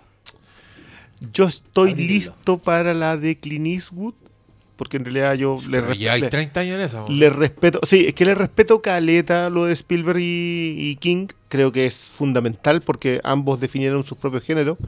Pero para mí Eastwood representa el último estertor. No, ni siquiera el último estertor. Para mí Clint Eastwood es el último director norteamericano puro. True American. Eh, claro, entonces para mí su muerte, con, con la muerte de Clint Eastwood muere Hollywood. Conche muere ese. Hollywood. Eh, Que no es el, neo, el nuevo Hollywood. digamos. no, porque Spielberg Claro. es el nuevo Hollywood. Spielberg pues. se alimenta de Hollywood. Es, es una. Es un reciclaje muy válido y muy creativo. Pero Eastwood sigue Mm. dirigiendo con el pulso de Howard Hawks, de John Ford, de Don Siegel. Entonces, claro, para mí con él se termina. El resto son imitadores. Apoyo que, que sobre todo a, a un nivel tan masivo como son Steven Spielberg y, y Stephen King. Pero para mí con el viejo... Más encima que, que no se despide nunca el viejo mío. Sí, Siempre va y te tira una última y ya, con esta me voy. Y ahora parece que viene la mula y por lo que he leído... Olvídate. o sea, No, no, no, nada, nada. Yo voy a cerrar ese día y me voy para la casa, weón. Ese día cerráis la tienda y te para la casa. Ese día cierro la tienda y voy para Bueno, casa. bueno, querido auditor. Ah, y a ver qué. Espero que esa respuesta. Porque eh, vaya a llegar a tu casa a ver algo. El fugitivo yo soy Wells y Unforgiven. Al mismo Maratón. ¿Cómo? Al mismo tiempo, en dos teleos en el lado la Claro, una en la... ¡Oh! A ver, eh, otro Víctor pregunta: Solo comentar que justo este fin de semana volví a escuchar el episodio de Infinity War. Un gran episodio. Costumbre de escuchar los programas, dice. Y ahí mencionan que hubiese sido genial que la aparición de Stan Lee fuera en una escena postcrédito desvaneciéndose cual Dustin de si hubieran hecho esa weá. Estarían ahora, que- ahora estarían repitiendo feo. esa escena todos. Mira, yo Puta, creo el que GIF ahí. yo creo que esa escena puede estar grabada, pero guardada. Oh. No, yo no creo que los rusos harían eso. Infinity War 10 Year Edition. Con la escena de Stan Venir la Lee segunda parte. ¿no? Pero ahí es donde se van a volver a armar todos los mu- muertos de mentira, pues, weón. Pero si basta No, con. ahí no haría. Si hubiera terminado en eso, con Stan Lee haciéndose ceniza, en la otra película viene la ceniza culea inversa, donde todos se van a volver a transformar y no hubieran podido hacerlo con Stan Lee y habría sido para Porque, peor. porque la muerte tiene un costo. Claro, a no ser que. Exactamente. La ¿En muerte- serio la tú creéis muerte que van a no- hacer algo así? ¿Recontribuirlo a todos desde la desde esa desaparición? Sí. ¿qué No, qué ordinario. Viejo. Van a ser el equivalente aparatoso de esa wea. Pero es, es lo que van a hacer. Es lo mismo que pasa en el cómic, de cómo reviven todo. Oye, me encantó que me recordaron Dustin the Wind porque con esa canción va a terminar este episodio. ya, a ver, ¿quién más? ¿Quién más? Eh, Richard Kimball. El fugitivo. I don't kill my wife. I don't kill my wife. I don't care. I don't care. ¿Cuánto? Ya, dejen, dejen que el doctor haga su pregunta. Pero hizo la pregunta ando buscando el manco. Pero esta pregunta es como para. ¿Hay mano o no hay mano? No, pero, esta, pero estas son las.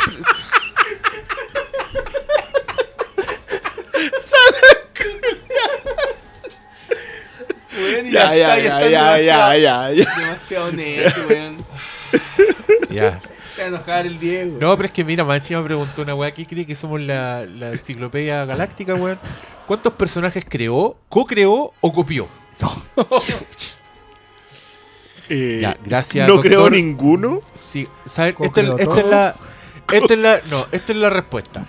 I don't care. No te voy a ir a llamar Richard Kimball y pretender salir bien parado.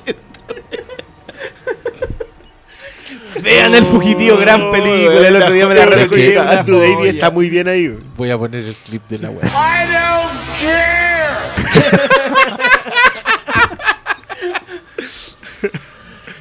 Camilo Lenebash, bravo, pregunta. ¿Con un gran poder viene una gran responsabilidad? Siempre. O sea, uno debería por lo menos asumir eso si es que se crió leyendo estas cuestiones. Yo creo que eso que hablamos de los stands softbox, que están escaneados y publicados en todos lados, hablan justamente de eso un poco. En realidad, aunque esté escribiendo cosas para niños, los niños necesitan saber esas cosas importantes. Necesitan nortes, necesitan inspiración. Una de las cosas que le hemos quitado cuando le entregamos todo regurgitado y procesado en, en- lo último y lo definitivo es justamente esa Sí. capacidad. De hecho, se de dijo, se dijo en el programa que las películas imitan mucho el- la forma, el estilo, el proceso creativo de Marvel. Pero no están imitando lo- la página de fans, no están imitando la Merry March en Marvel Society. No están haciéndonos parte. No- Nos hacen creer, pero no- no. Sí, eh, ahí está justamente el punto. No entienden Sí. lo que extendió Lee. No Yo entiendo. creo que. Yo creo que ustedes están equivocados. Yo creo que sí lo logré. O sea, weón, piensan toda la mierda que nos comimos por Infinity War. Esa weá es porque sí lo lograron. Sí los tienen incluidos. La- de alguna forma. La segunda resultó. parte. Pero eso yo, esos creen ellos. Pero no son parte. O sea, si no, estarían inspirándose mi- para Mira crear lo quebrado cosas. que está el fandom hoy día. Pero no sabemos, po. Yo no los veo. No sé. No, yo tampoco. Yo No que estoy veo. metido completamente en el A esa tema, no. gente- a esa gente no la que- veo es creando algo, no la pero veo es que haciendo entonces cosas. un- entonces un sucedáneo. Es Sí. la versión penca, pero de que está, está. Yo creo que la Sí. gente sí se siente partícipe. Sí, pero por eso digo, yo creo que nos hace- Marvel, les se hacen siente parte de la eso. familia. Le ¿cachai? Se unieron a la fiesta equivocada. Sí, sí. a Pero ver, no... yo creo que sí, sí son parte, pero del- de la caricatura de Stan Lee, de la marca, del P.T. Barnum, del señor Corale, pero no son parte de ese otro fondo que Stan Lee entendió, quizás para venderlo, vuelvo a insistir, pero lo entendió, que era el proceso contracultural que era, que representaba era- Hulk. era- claro, que era, era, era más de verdad. po. Era de verdad, o sea, no era. colocó sí. un Malcolm X conversando con Martin Luther King en unos cómics que hasta el día de hoy son lejos una de las marcas Marvel que más representa Bueno, el mundo. Pero ¿cachai? Que, pero partamos de la base de que todo lo que están haciendo hoy día es un peo de las weas que están hechas y Sí. no van a hacer eso en todos los ámbitos, ¿cachai? No, lo cual es bastante apocalíptico. Pero Singer sí lo intentó en X-Men 2 y yo creo que triunfa. Claro, cuando, cuando, cuando no inspiraba y cuando los que estaban haciendo las películas Marvel Pégale un Es que eso, palo en la eso cara. justamente, mira, me, tendí una trampa y cayó en ella. me ¿Tú bajó, que le dio un ataque y la cara que puso? me bajó más la nostalgia ahora de haber escuchado el soundtrack porque efectivamente era claro, cuando las películas Marvel las hacían los que se habían inspirado. Gente que, que había crecido leyendo ah, esto. men, hermano, y lo sala, amaba. Raimi sobre todo. Raimi Singer sobre todo. también. Que Raimi. ¿Han visto no la de Spider-Man? Bueno, yo la Puta que gocé, pero buenas, así. weón. Yo vi hace poco la 2 de nuevo con los niños, fue como... Igual los Yo- créditos. sí, los créditos de Alex Ross de la primera película ya está ahí. Sé Ya que- está de arriba. y, sé que me importaba nada que no explicaran las cosas. Que no explicaran Novio del Cielo, me da lo mismo. Eran los personajes todo el rato. No, yo, yo, yo los vi con la heredera hace unos años y fue. Ella entendía Octopus. Sí, Ente- po. entendía Octopus. Yo esa cuestión para mí fue. Yo dije, ya, listo, acá está. Si lográis que, que un niño entienda por qué se está comportando así ese personaje, listo. Puta, ya, ya. Nada, pues me acordé de los villanos con neta de la otra. Catherine Sanz dice: Lo que me preguntaron mis hijos cuando les conté de la muerte de Stan Lee, entonces ya no habrá más películas Marvel. Querida Catherine, dile a tus hijos que descansen tranquilos porque tendrán películas Marvel hasta sus últimos días. Lo más Con, probable. Cameo de Stan Lee hecho por Andy Serkis, si es necesario. Con un holograma a lo Tupac. No, El Rogue One de. hay un software, hay un software que grabó weá? todos los movimientos de Stan. Claro, Entonces está listo en todas las combinaciones escaneado. posibles. ¿Habrá firmado un contrato? Ya le. Aquí está mi rostro, el one, un, un día así firmando todo el rostro en 3D. No me extrañaría de parte de Stanley. Y para quedar ahí para siempre. esa weá la pueden sacar con inteligencia artificial de todos los cameos. Weón, si tiene como 58 mil apariciones en todas partes. Está filmado. Weón, si hicieron a Peter Cushing, van a hacer a Stan Lee. Yep. Con- concuerdo con esto. Y les va a quedar. Lo advertí en su momento. Mira, Coque Castillo. Saludos, Flynn Y Castelos. no haber nadie que lo detenga, porque la, la hija por un cheque va, No, va a pues. firmar. Esta va para el Pastor Salas. Ah, está buena esta pregunta, mira. Alzar las palmas. ¿Qué creación de Stan Lee te hubiera gustado editar? ¡Chan! ¡Oh! Abrazos y gracias por compartir la pasión por las weas buenas de la vida. Abrazo que te vaya bien con la respuesta. Fue un gusto. Corte A, Oscar Salas, desvelado, mirando el techo. Claro. No, ¿sabes qué? Siendo súper eh, sacador de la pega. Porque editar es una cosa, escribir es otra. Yo quiero escribir los cuadros fantásticos. ¿Cachai? Pero evidentemente también me gustaría editar los cuadros fantásticos entendiendo que va a haber gente más talentosa que uno, a la cual le podáis decir, ande por aquí, ande por allá. Que esa es la pega del editor. Pero en ese sentido, ponte tú, me gustaría más editar algo así como Daredevil o Doctor Extraño. A partir en un concepto que va a escribir otro, que va a tener mejores ideas que yo, pero al cual le podemos entre los dos dar un impulso y sacarlo arriba. O She-Hulk. Porque encuentro que She-Hulk, que fue el último personaje que creo que creó Stan, Sí. en el año 80, así como. Y no, Y- y no y se esforzó Yapa. mucho. Y Sí. Sí, así y no se esforzó mucho, digamos. Eh, Igual es bueno el origen. Sí. Pero, pero es un personaje que también tiene mucha enjundia, sobre todo ahora. O sea, hacer una abogada soltera, súper poderosa, verde, gigantesca, caliente. Hay poco. Ella sola. sí, sí. Eh, hay pocos méritos reconocidos a ese nivel de, de Stan Lee, pero Stan Lee crea harto personaje de minoría. O sea, ni, ni siquiera voy a incluir a los X-Men. No, underdogs totales. Pero, pero lo que hoy día definiríamos como minoría, discapacitado. ¿Se ocupa el término discapacitado? Yo siempre tengo. un- Ahora es capacidades diferentes. Ok, capacidad diferente. Eh, Pero discapacitados, sí, sí. o sea, de. Las palabras diversi- no, sí, no, es yo, como, yo ahí tengo mis bemoles. intentar cambiar palabras poniéndole otras al vocal, no. No. no. Eh, ¿Qué fue esta digresión? eh, el tema racial con con, eh, Panther, con Chala y Black Widow. po. Black Widow era común. eh, venía, venía la madre Rusia. Venía, po, venía- weón, venía en del los otro lado de la cortina de de la hierro. cortina de hierro. Entonces, ¿Quién Y, y- también era, era No, se reía en la Natacha fila Romanova. Natacha Romano, así que. Se Pero reía, no, pero- se reía en se la re- fila. pero no como, como Jen Walters. No. No, esa era, esa era otra cosa. Oye, cuéntenle el origen, pues dijeron que era bueno el origen, cuéntenlo. Transfusión de sangre post accidente de Ella gas. tiene un accidente y necesita sangre compatible para no morir. Y ¿Y lo único que le tiene compatible es su primo, ¿Y quién es su primo? Robert Bruce Banner. Robert- Buena, pues El está manso lindo. origen. Fue al water, le pegó un cagón y salió. ¡Tengo una idea! ¡Excelsior! Igual eh, la pregunta es súper capciosa si uno quiere, porque en realidad Stan puede acreditarse por más de 200 y tantos personajes. Porque como en las cómics se escribían bajo el, el término de historia de la- del mes, para cada mes tenía ahí un villano nuevo, un secundario nuevo, bueno, tenéis desde, desde Spider-Man hasta Pete Pote de Pasta. así. Bueno, creado el perro de... Hammerhead.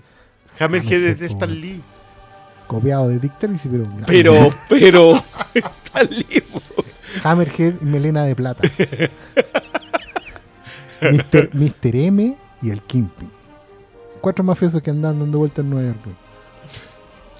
Y el Ciclón. El Kingpin era de Stan Lee. po. Sí, po. Stan Lee cobra por todos lados. De hecho, en la serie de Netflix cobra por todos. po, weón. Menos por el Punisher. Claro, ese Jerry Conway. Porque hasta por Nine Nurse creo que cobra. po. Sí, por, sí, pues sí es de secundario de, de Doctor De Strange. los weones, Estaban ahí. po. No, se cobra por todo. Qué lindo. ya, dale. O es que, mira, alguien hizo una pregunta buena que me gustó. Y se te perdió. Que dice. No, es que hay varios. Mira, Ricardo Domínguez dice: ¿Qué tan afectado estará Spike Lee? A propósito de la noticia que el- en Nueva Zelanda. No hace la- Que dijeron Spike Lee murió a los 95 años.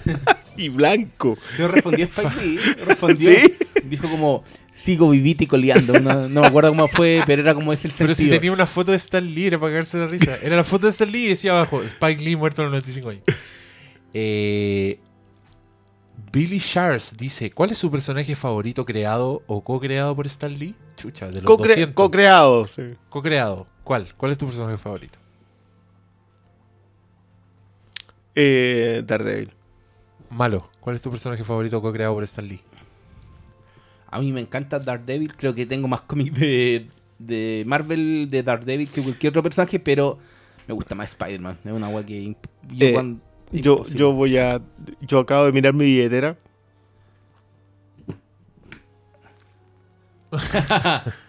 Y eso lo hice tanto. Y lo hice. Sí, lo que pasa es que para mí el, el mejor Peter David, o sea, el mejor de Hulk es el de Peter David. Pero sí o sí hay que reconocerle el mérito de los personajes que ha creado fue Hulk. Lo que pasa es que no ha tenido una gran historia desde Planet Hulk, entonces como que igual son como 15 años sin tener una gran historia de...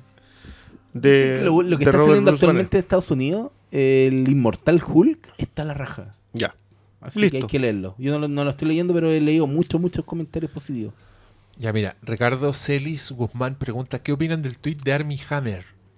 Y yo me metí a ver el tweet de Army Hammer Un y lo tenía un- borró. Tenía un Durando. No, ¿cacharon que Army Hammer dijo. yo sí vi el tweet tiró, y, tiró un palo bien. y por muy políticamente incorrecto que haya sido, tiene toda la razón Armie Hammer. Oye, es que yo quería leer el tweet de Army Hammer, pero lo borró. Así que le ha, le ha llegado el tirón de oreja ahí. La gente, alguien lo llamó y dijo: Army Hammer, weón. Estabas comiendo durazno con semen recién y ahora estáis haciendo esta weá. Para la wea. Loco, hay un límite, Army Hammer.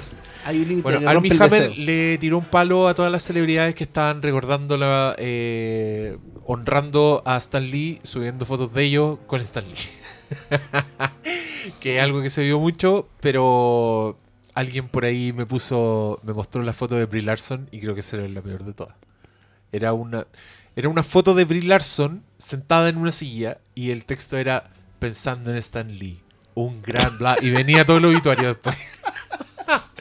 Mrs. Marvel, no wey. Pero- Estamos partiendo con la pata izquierda, ¿ves? Pero- ya después tener que ir a ver niñitos con cáncer ahí disfrazadas para que la queramos de nuevo.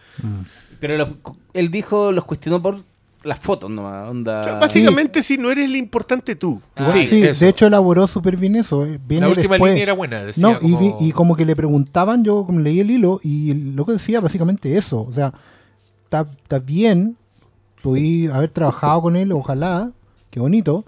Eh, no es que yo esté picado porque no tengo foto con él, wea así. No, pero él decía, Pero yo decía, también trabajé pero, con él, yo no sé dónde. Bueno. Pero el punto es que él decía, mejor postea algo sobre que te inspiró el trabajo, lo que más te gusta, ¿cachai? Pero ¿cuál es la idea de ponerse uno? ¿Cachai? Como de andar alumbrando, sí, como yo estuve ahí, ¿cachai? Sí, po. Si eso es un poco... Pare- igual- y tiene un buen, es un buen punto. alumbrado. Claro. Ciclista. Y, y ahora sí que tenemos que andar alumbrados. Oye, pero este, este pobre llegó con chaleco reflectante. Y tres luces. Y tres luces, fue una No, delantera. pero- No, si falta la patente, la luz de viraje, La- el permiso de el circulación. permiso de circulación. bueno, ya con la patente y el espejo retrovisor. Sí, yo le voy a comprar uno de esos espejitos al casco. Sí, está más. Eh, Eduardo Álvarez. Abre la muerte del caballero la ventana a que se exploten historias y personajes desconocidos, literalmente solo por llevar su firma. No. Y voy a responder ¿Por con qué? gusto con esta weá. Porque desde el momento que Stan Lee trató de crear nuevos personajes, cuando se dejó de cobrar de Marvel, eh, básicamente creó puras cornetas. Y se creó un- una especie de especulación financiera en torno a que, eh, porque era firmado por Stan Lee, la cosa iba a andar súper bien, y no. Básicamente, lo de Stan es una explosión que ya pasó en su momento, y eso hay que tenerlo súper claro, que después de nunca más alcanzó ni una cuota de genialidad, principalmente porque no tenía equipo alrededor, pero básicamente porque Stan creaba y su concepto de, los, de los personajes era uno que está anclado en una época.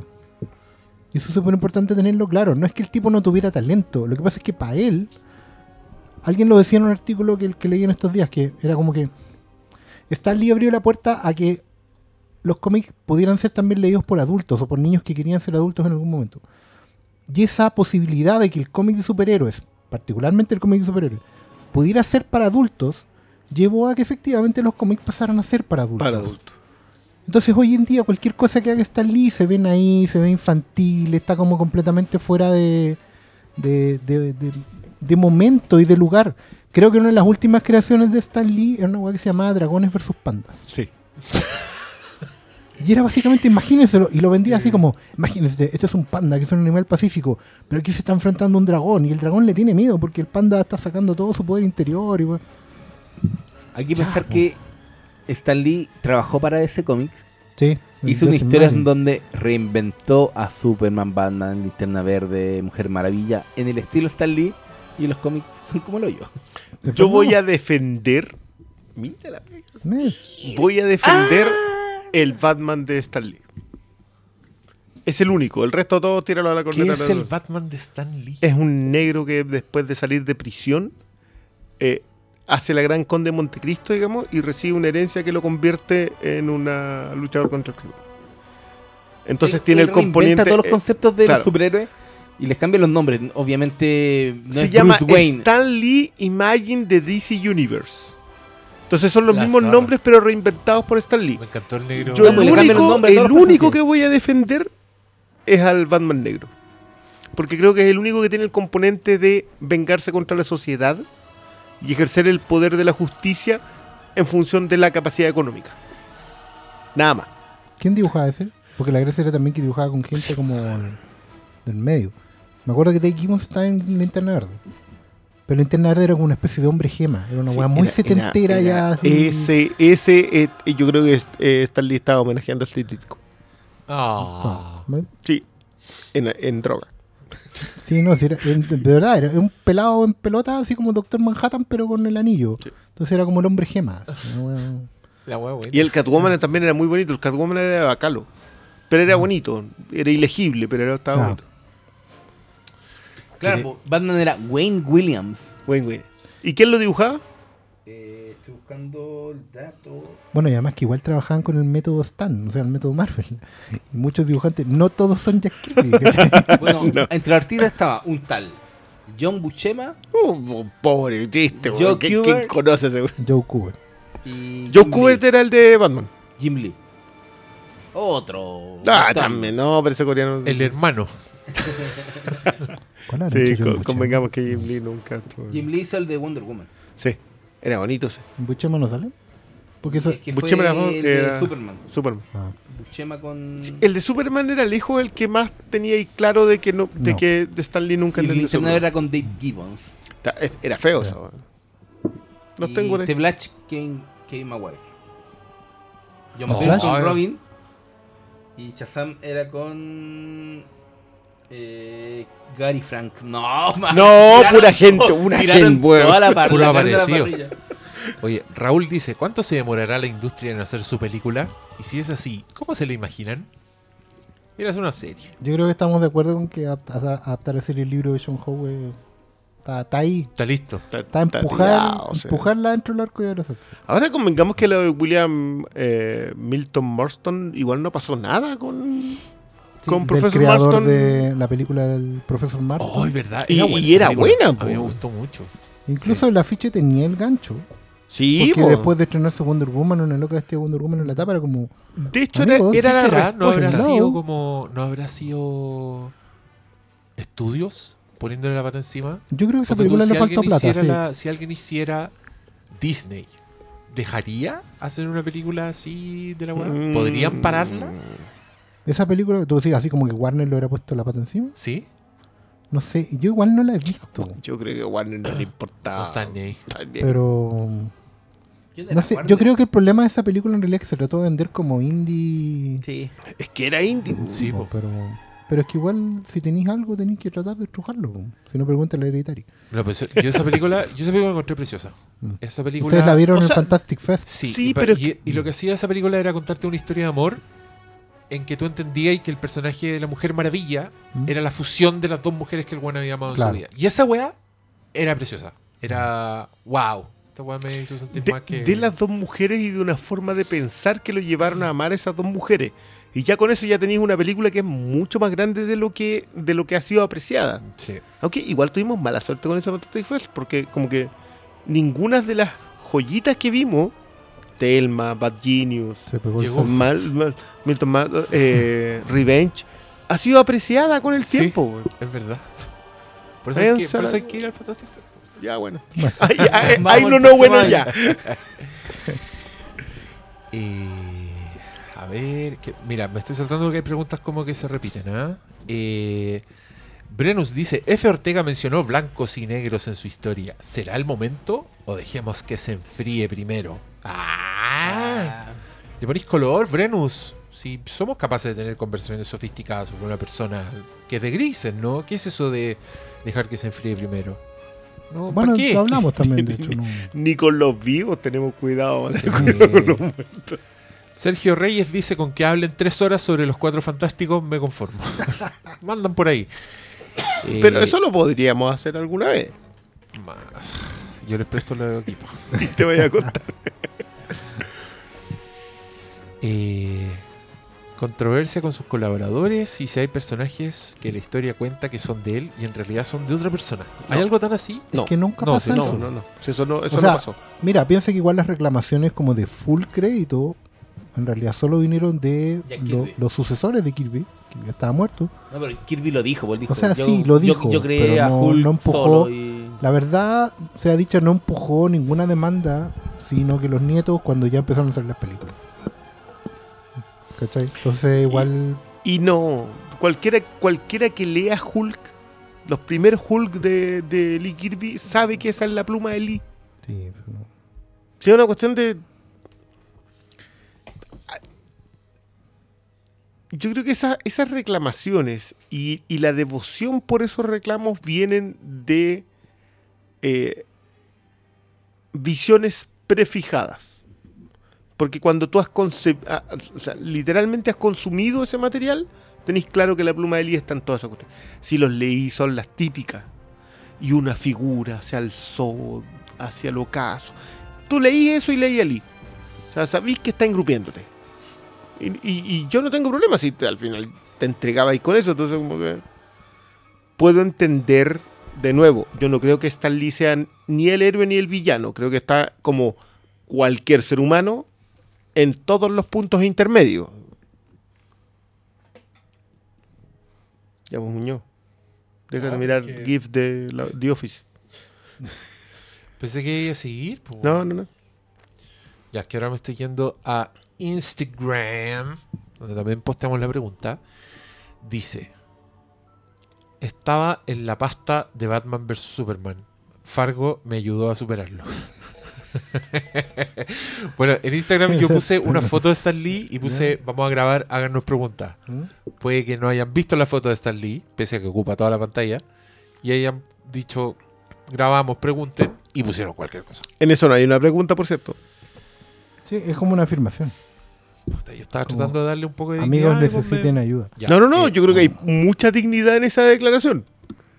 Es pero- muy tarde. Florencia, es muy tarde para preguntar. Stan Lee, héroe villano. Isla de Perros se llevará el Oscar. Por como al año debería. Aguante la de perro. Ya dijimos. Está Pero, corriendo. sí. Está corriendo todavía. Vamos. Yo creo que hay una. ¿Contra quién? Está corriendo. Podría haberse bajado hace rato. No, vamos. Está corriendo. Increíbles dos. Por- pero está por eso, sigue corriendo. No podéis decir que ya no, no tiene sentido que corra. Sigue corriendo, Isla Perro. Vamos, corre, chucho. Chucho, cuánto cómic español hay leído. ¿Qué opinan de esa idea de que los actores del MCU fueran disfrazados? ¿De a dónde su salió esa idea? Yo creo que un. Esa weá es, es más fake news que la chucha. eh, un- es ¿cómo- súper absurdo. Wish, eh, ¿Qué weón de Hollywood va a ir disfrazado a esa weá? ¿Por qué? Eh, y, y de no partida se están cagando a Chris Evans y a Jeremy Renner. Capitán América no es creado por Stan Lee. Imagínate, va a llegar la a todos mala- los superhéroes la mala Marvel onda. y no puede llegar al jefe. No. Digan que ¿Y van a Bruce ir- Banner ahí va a ir disfrazado de qué? ¿De un pobre weón? Claro, va a tener que ir con espuma. ¿Qué- ¿O qué va a ir? ¿O va a ir como.? Con espuma en la cabeza arriba de un palo. Va a ir como Andy Serkis. Va a ir como Andy Serkis Con con, puro el, con el punto. mameluco con puntito. Claro. Hola, vengo al funeral. No, po. Y tienen que quedarse hasta después del, del final. Y lo va a transmitir en el, el, el Oh, streaming de o sea, Disney en exclusiva. Disney Plus. claro. Eh, Van a, ya. van a momificar el cuerpo hasta que salga el streaming. Esta, esta es buena. ¿Cuál es la Indiana Jones favorita de los Hateful Four? Ah, Lo hemos hablado. sí, se ha dicho. Sí. La última cruzada, se sabe. El Templo de la Perdición, ¿qué es la última cruzada? Mío, mío la última cruzada. El mío también, la última cruzada. Es muy igual. Que es la primera que vi. Yo la, vi en el Y cine. la veo de No, yo creo que vi antes el Templo de la. Perdición. La vi en el cine y fue la primera película que vi solo en el cine. Oh. Con mi plata. Ah. Tomé, tomé mi micro. Yo la vi en el, yo la- mi micro. Yo la vi en el cine y dije. ¿qué es esta maravilla de película? Y llegué a Videoclub, agarré la carátula, me la llevé para la casa, Las Minas del Rey Salomón. ¡Muy bien! Aguante, Richard Chamberlain. Y yo ahí, con mi sonrisa, vamos, que venga esta aventura maravillosa. A Yo- 10 minutos. Ah, yo la parece re- que no es tan buena. Yo voy a hacer el tono discrepante y diré que Cazador del Arca Perdida. Tengo una historia personal con Cazador del Arca Perdida. ¿En el cine? No, es ¿Con que alguna yo- creación de, no, de con, Stan con- Lee? con las cadenas a los. No, en realidad no eran las cadenas, eran los bombazos a las torres de distribución eléctrica. Ah, ya. Yo nunca pude terminar de verla hasta que la arrendé en el videoclub cuando llegué a vivir a Santiago. Que era la cuarta vez que Ahí intentaba viste verla. cómo se derretían los güeyes por Sí, fin. nunca llegué hasta ahí. Sí. Es razón por la que mi hijo no dijo que la vean aún. No quiero andar despertando a nadie en la noche. ¿Qué pasa? ¿Qué pasa? Se derrite, papá. Eh, ¿Hablarán de Kirby? Chan, hemos hablado mucho Todo de el rato. Hemos co-hablado de Kirby. Se- Igual se lo preguntáis a gente que, que es fanática del cuarto mundo, a pesar de que el cuarto mundo es un cornetazo de narración, pero No es tan raro leer el cuarto mundo, güey.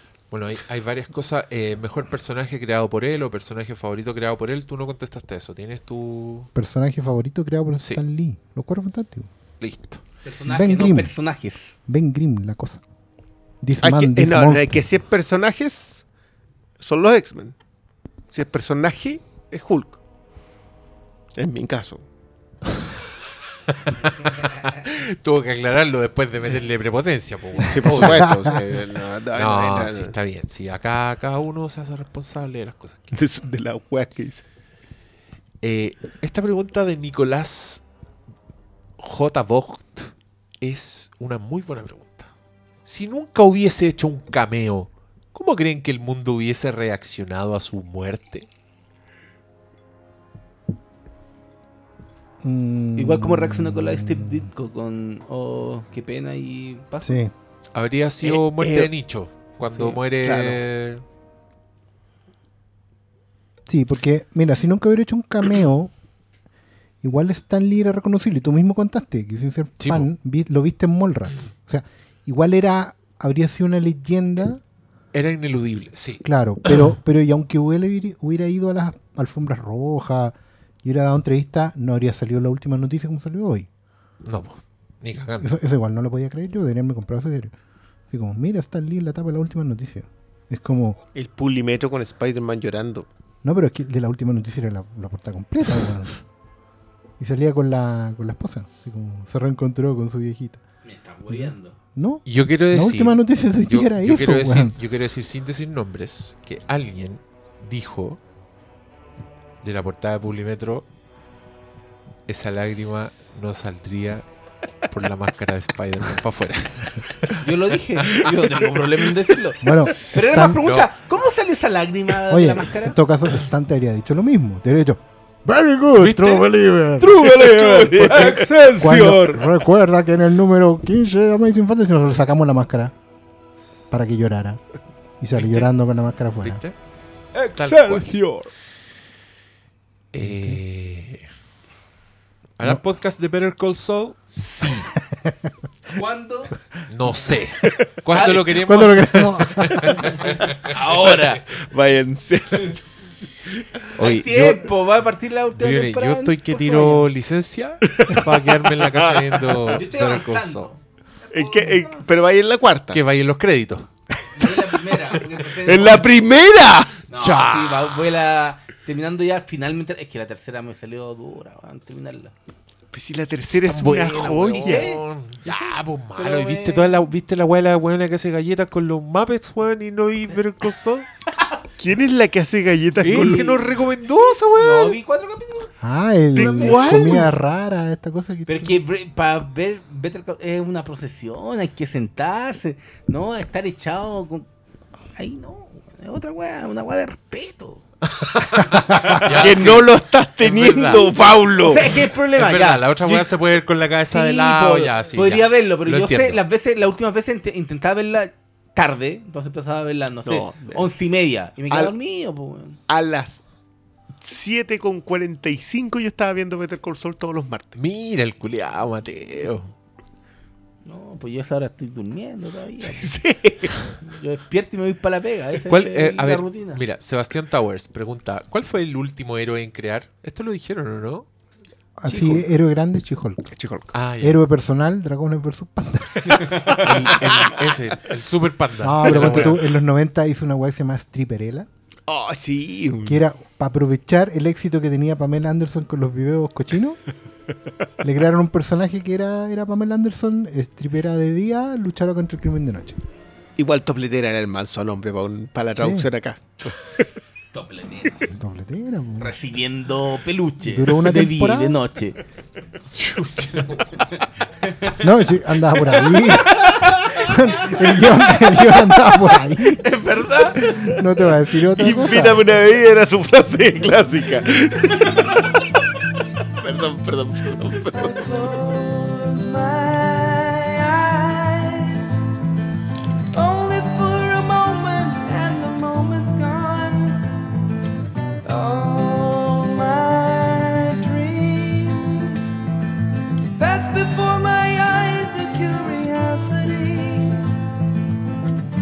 Dust in the wind.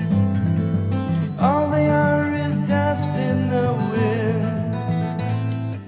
Same old song, just a drop of water in an sea.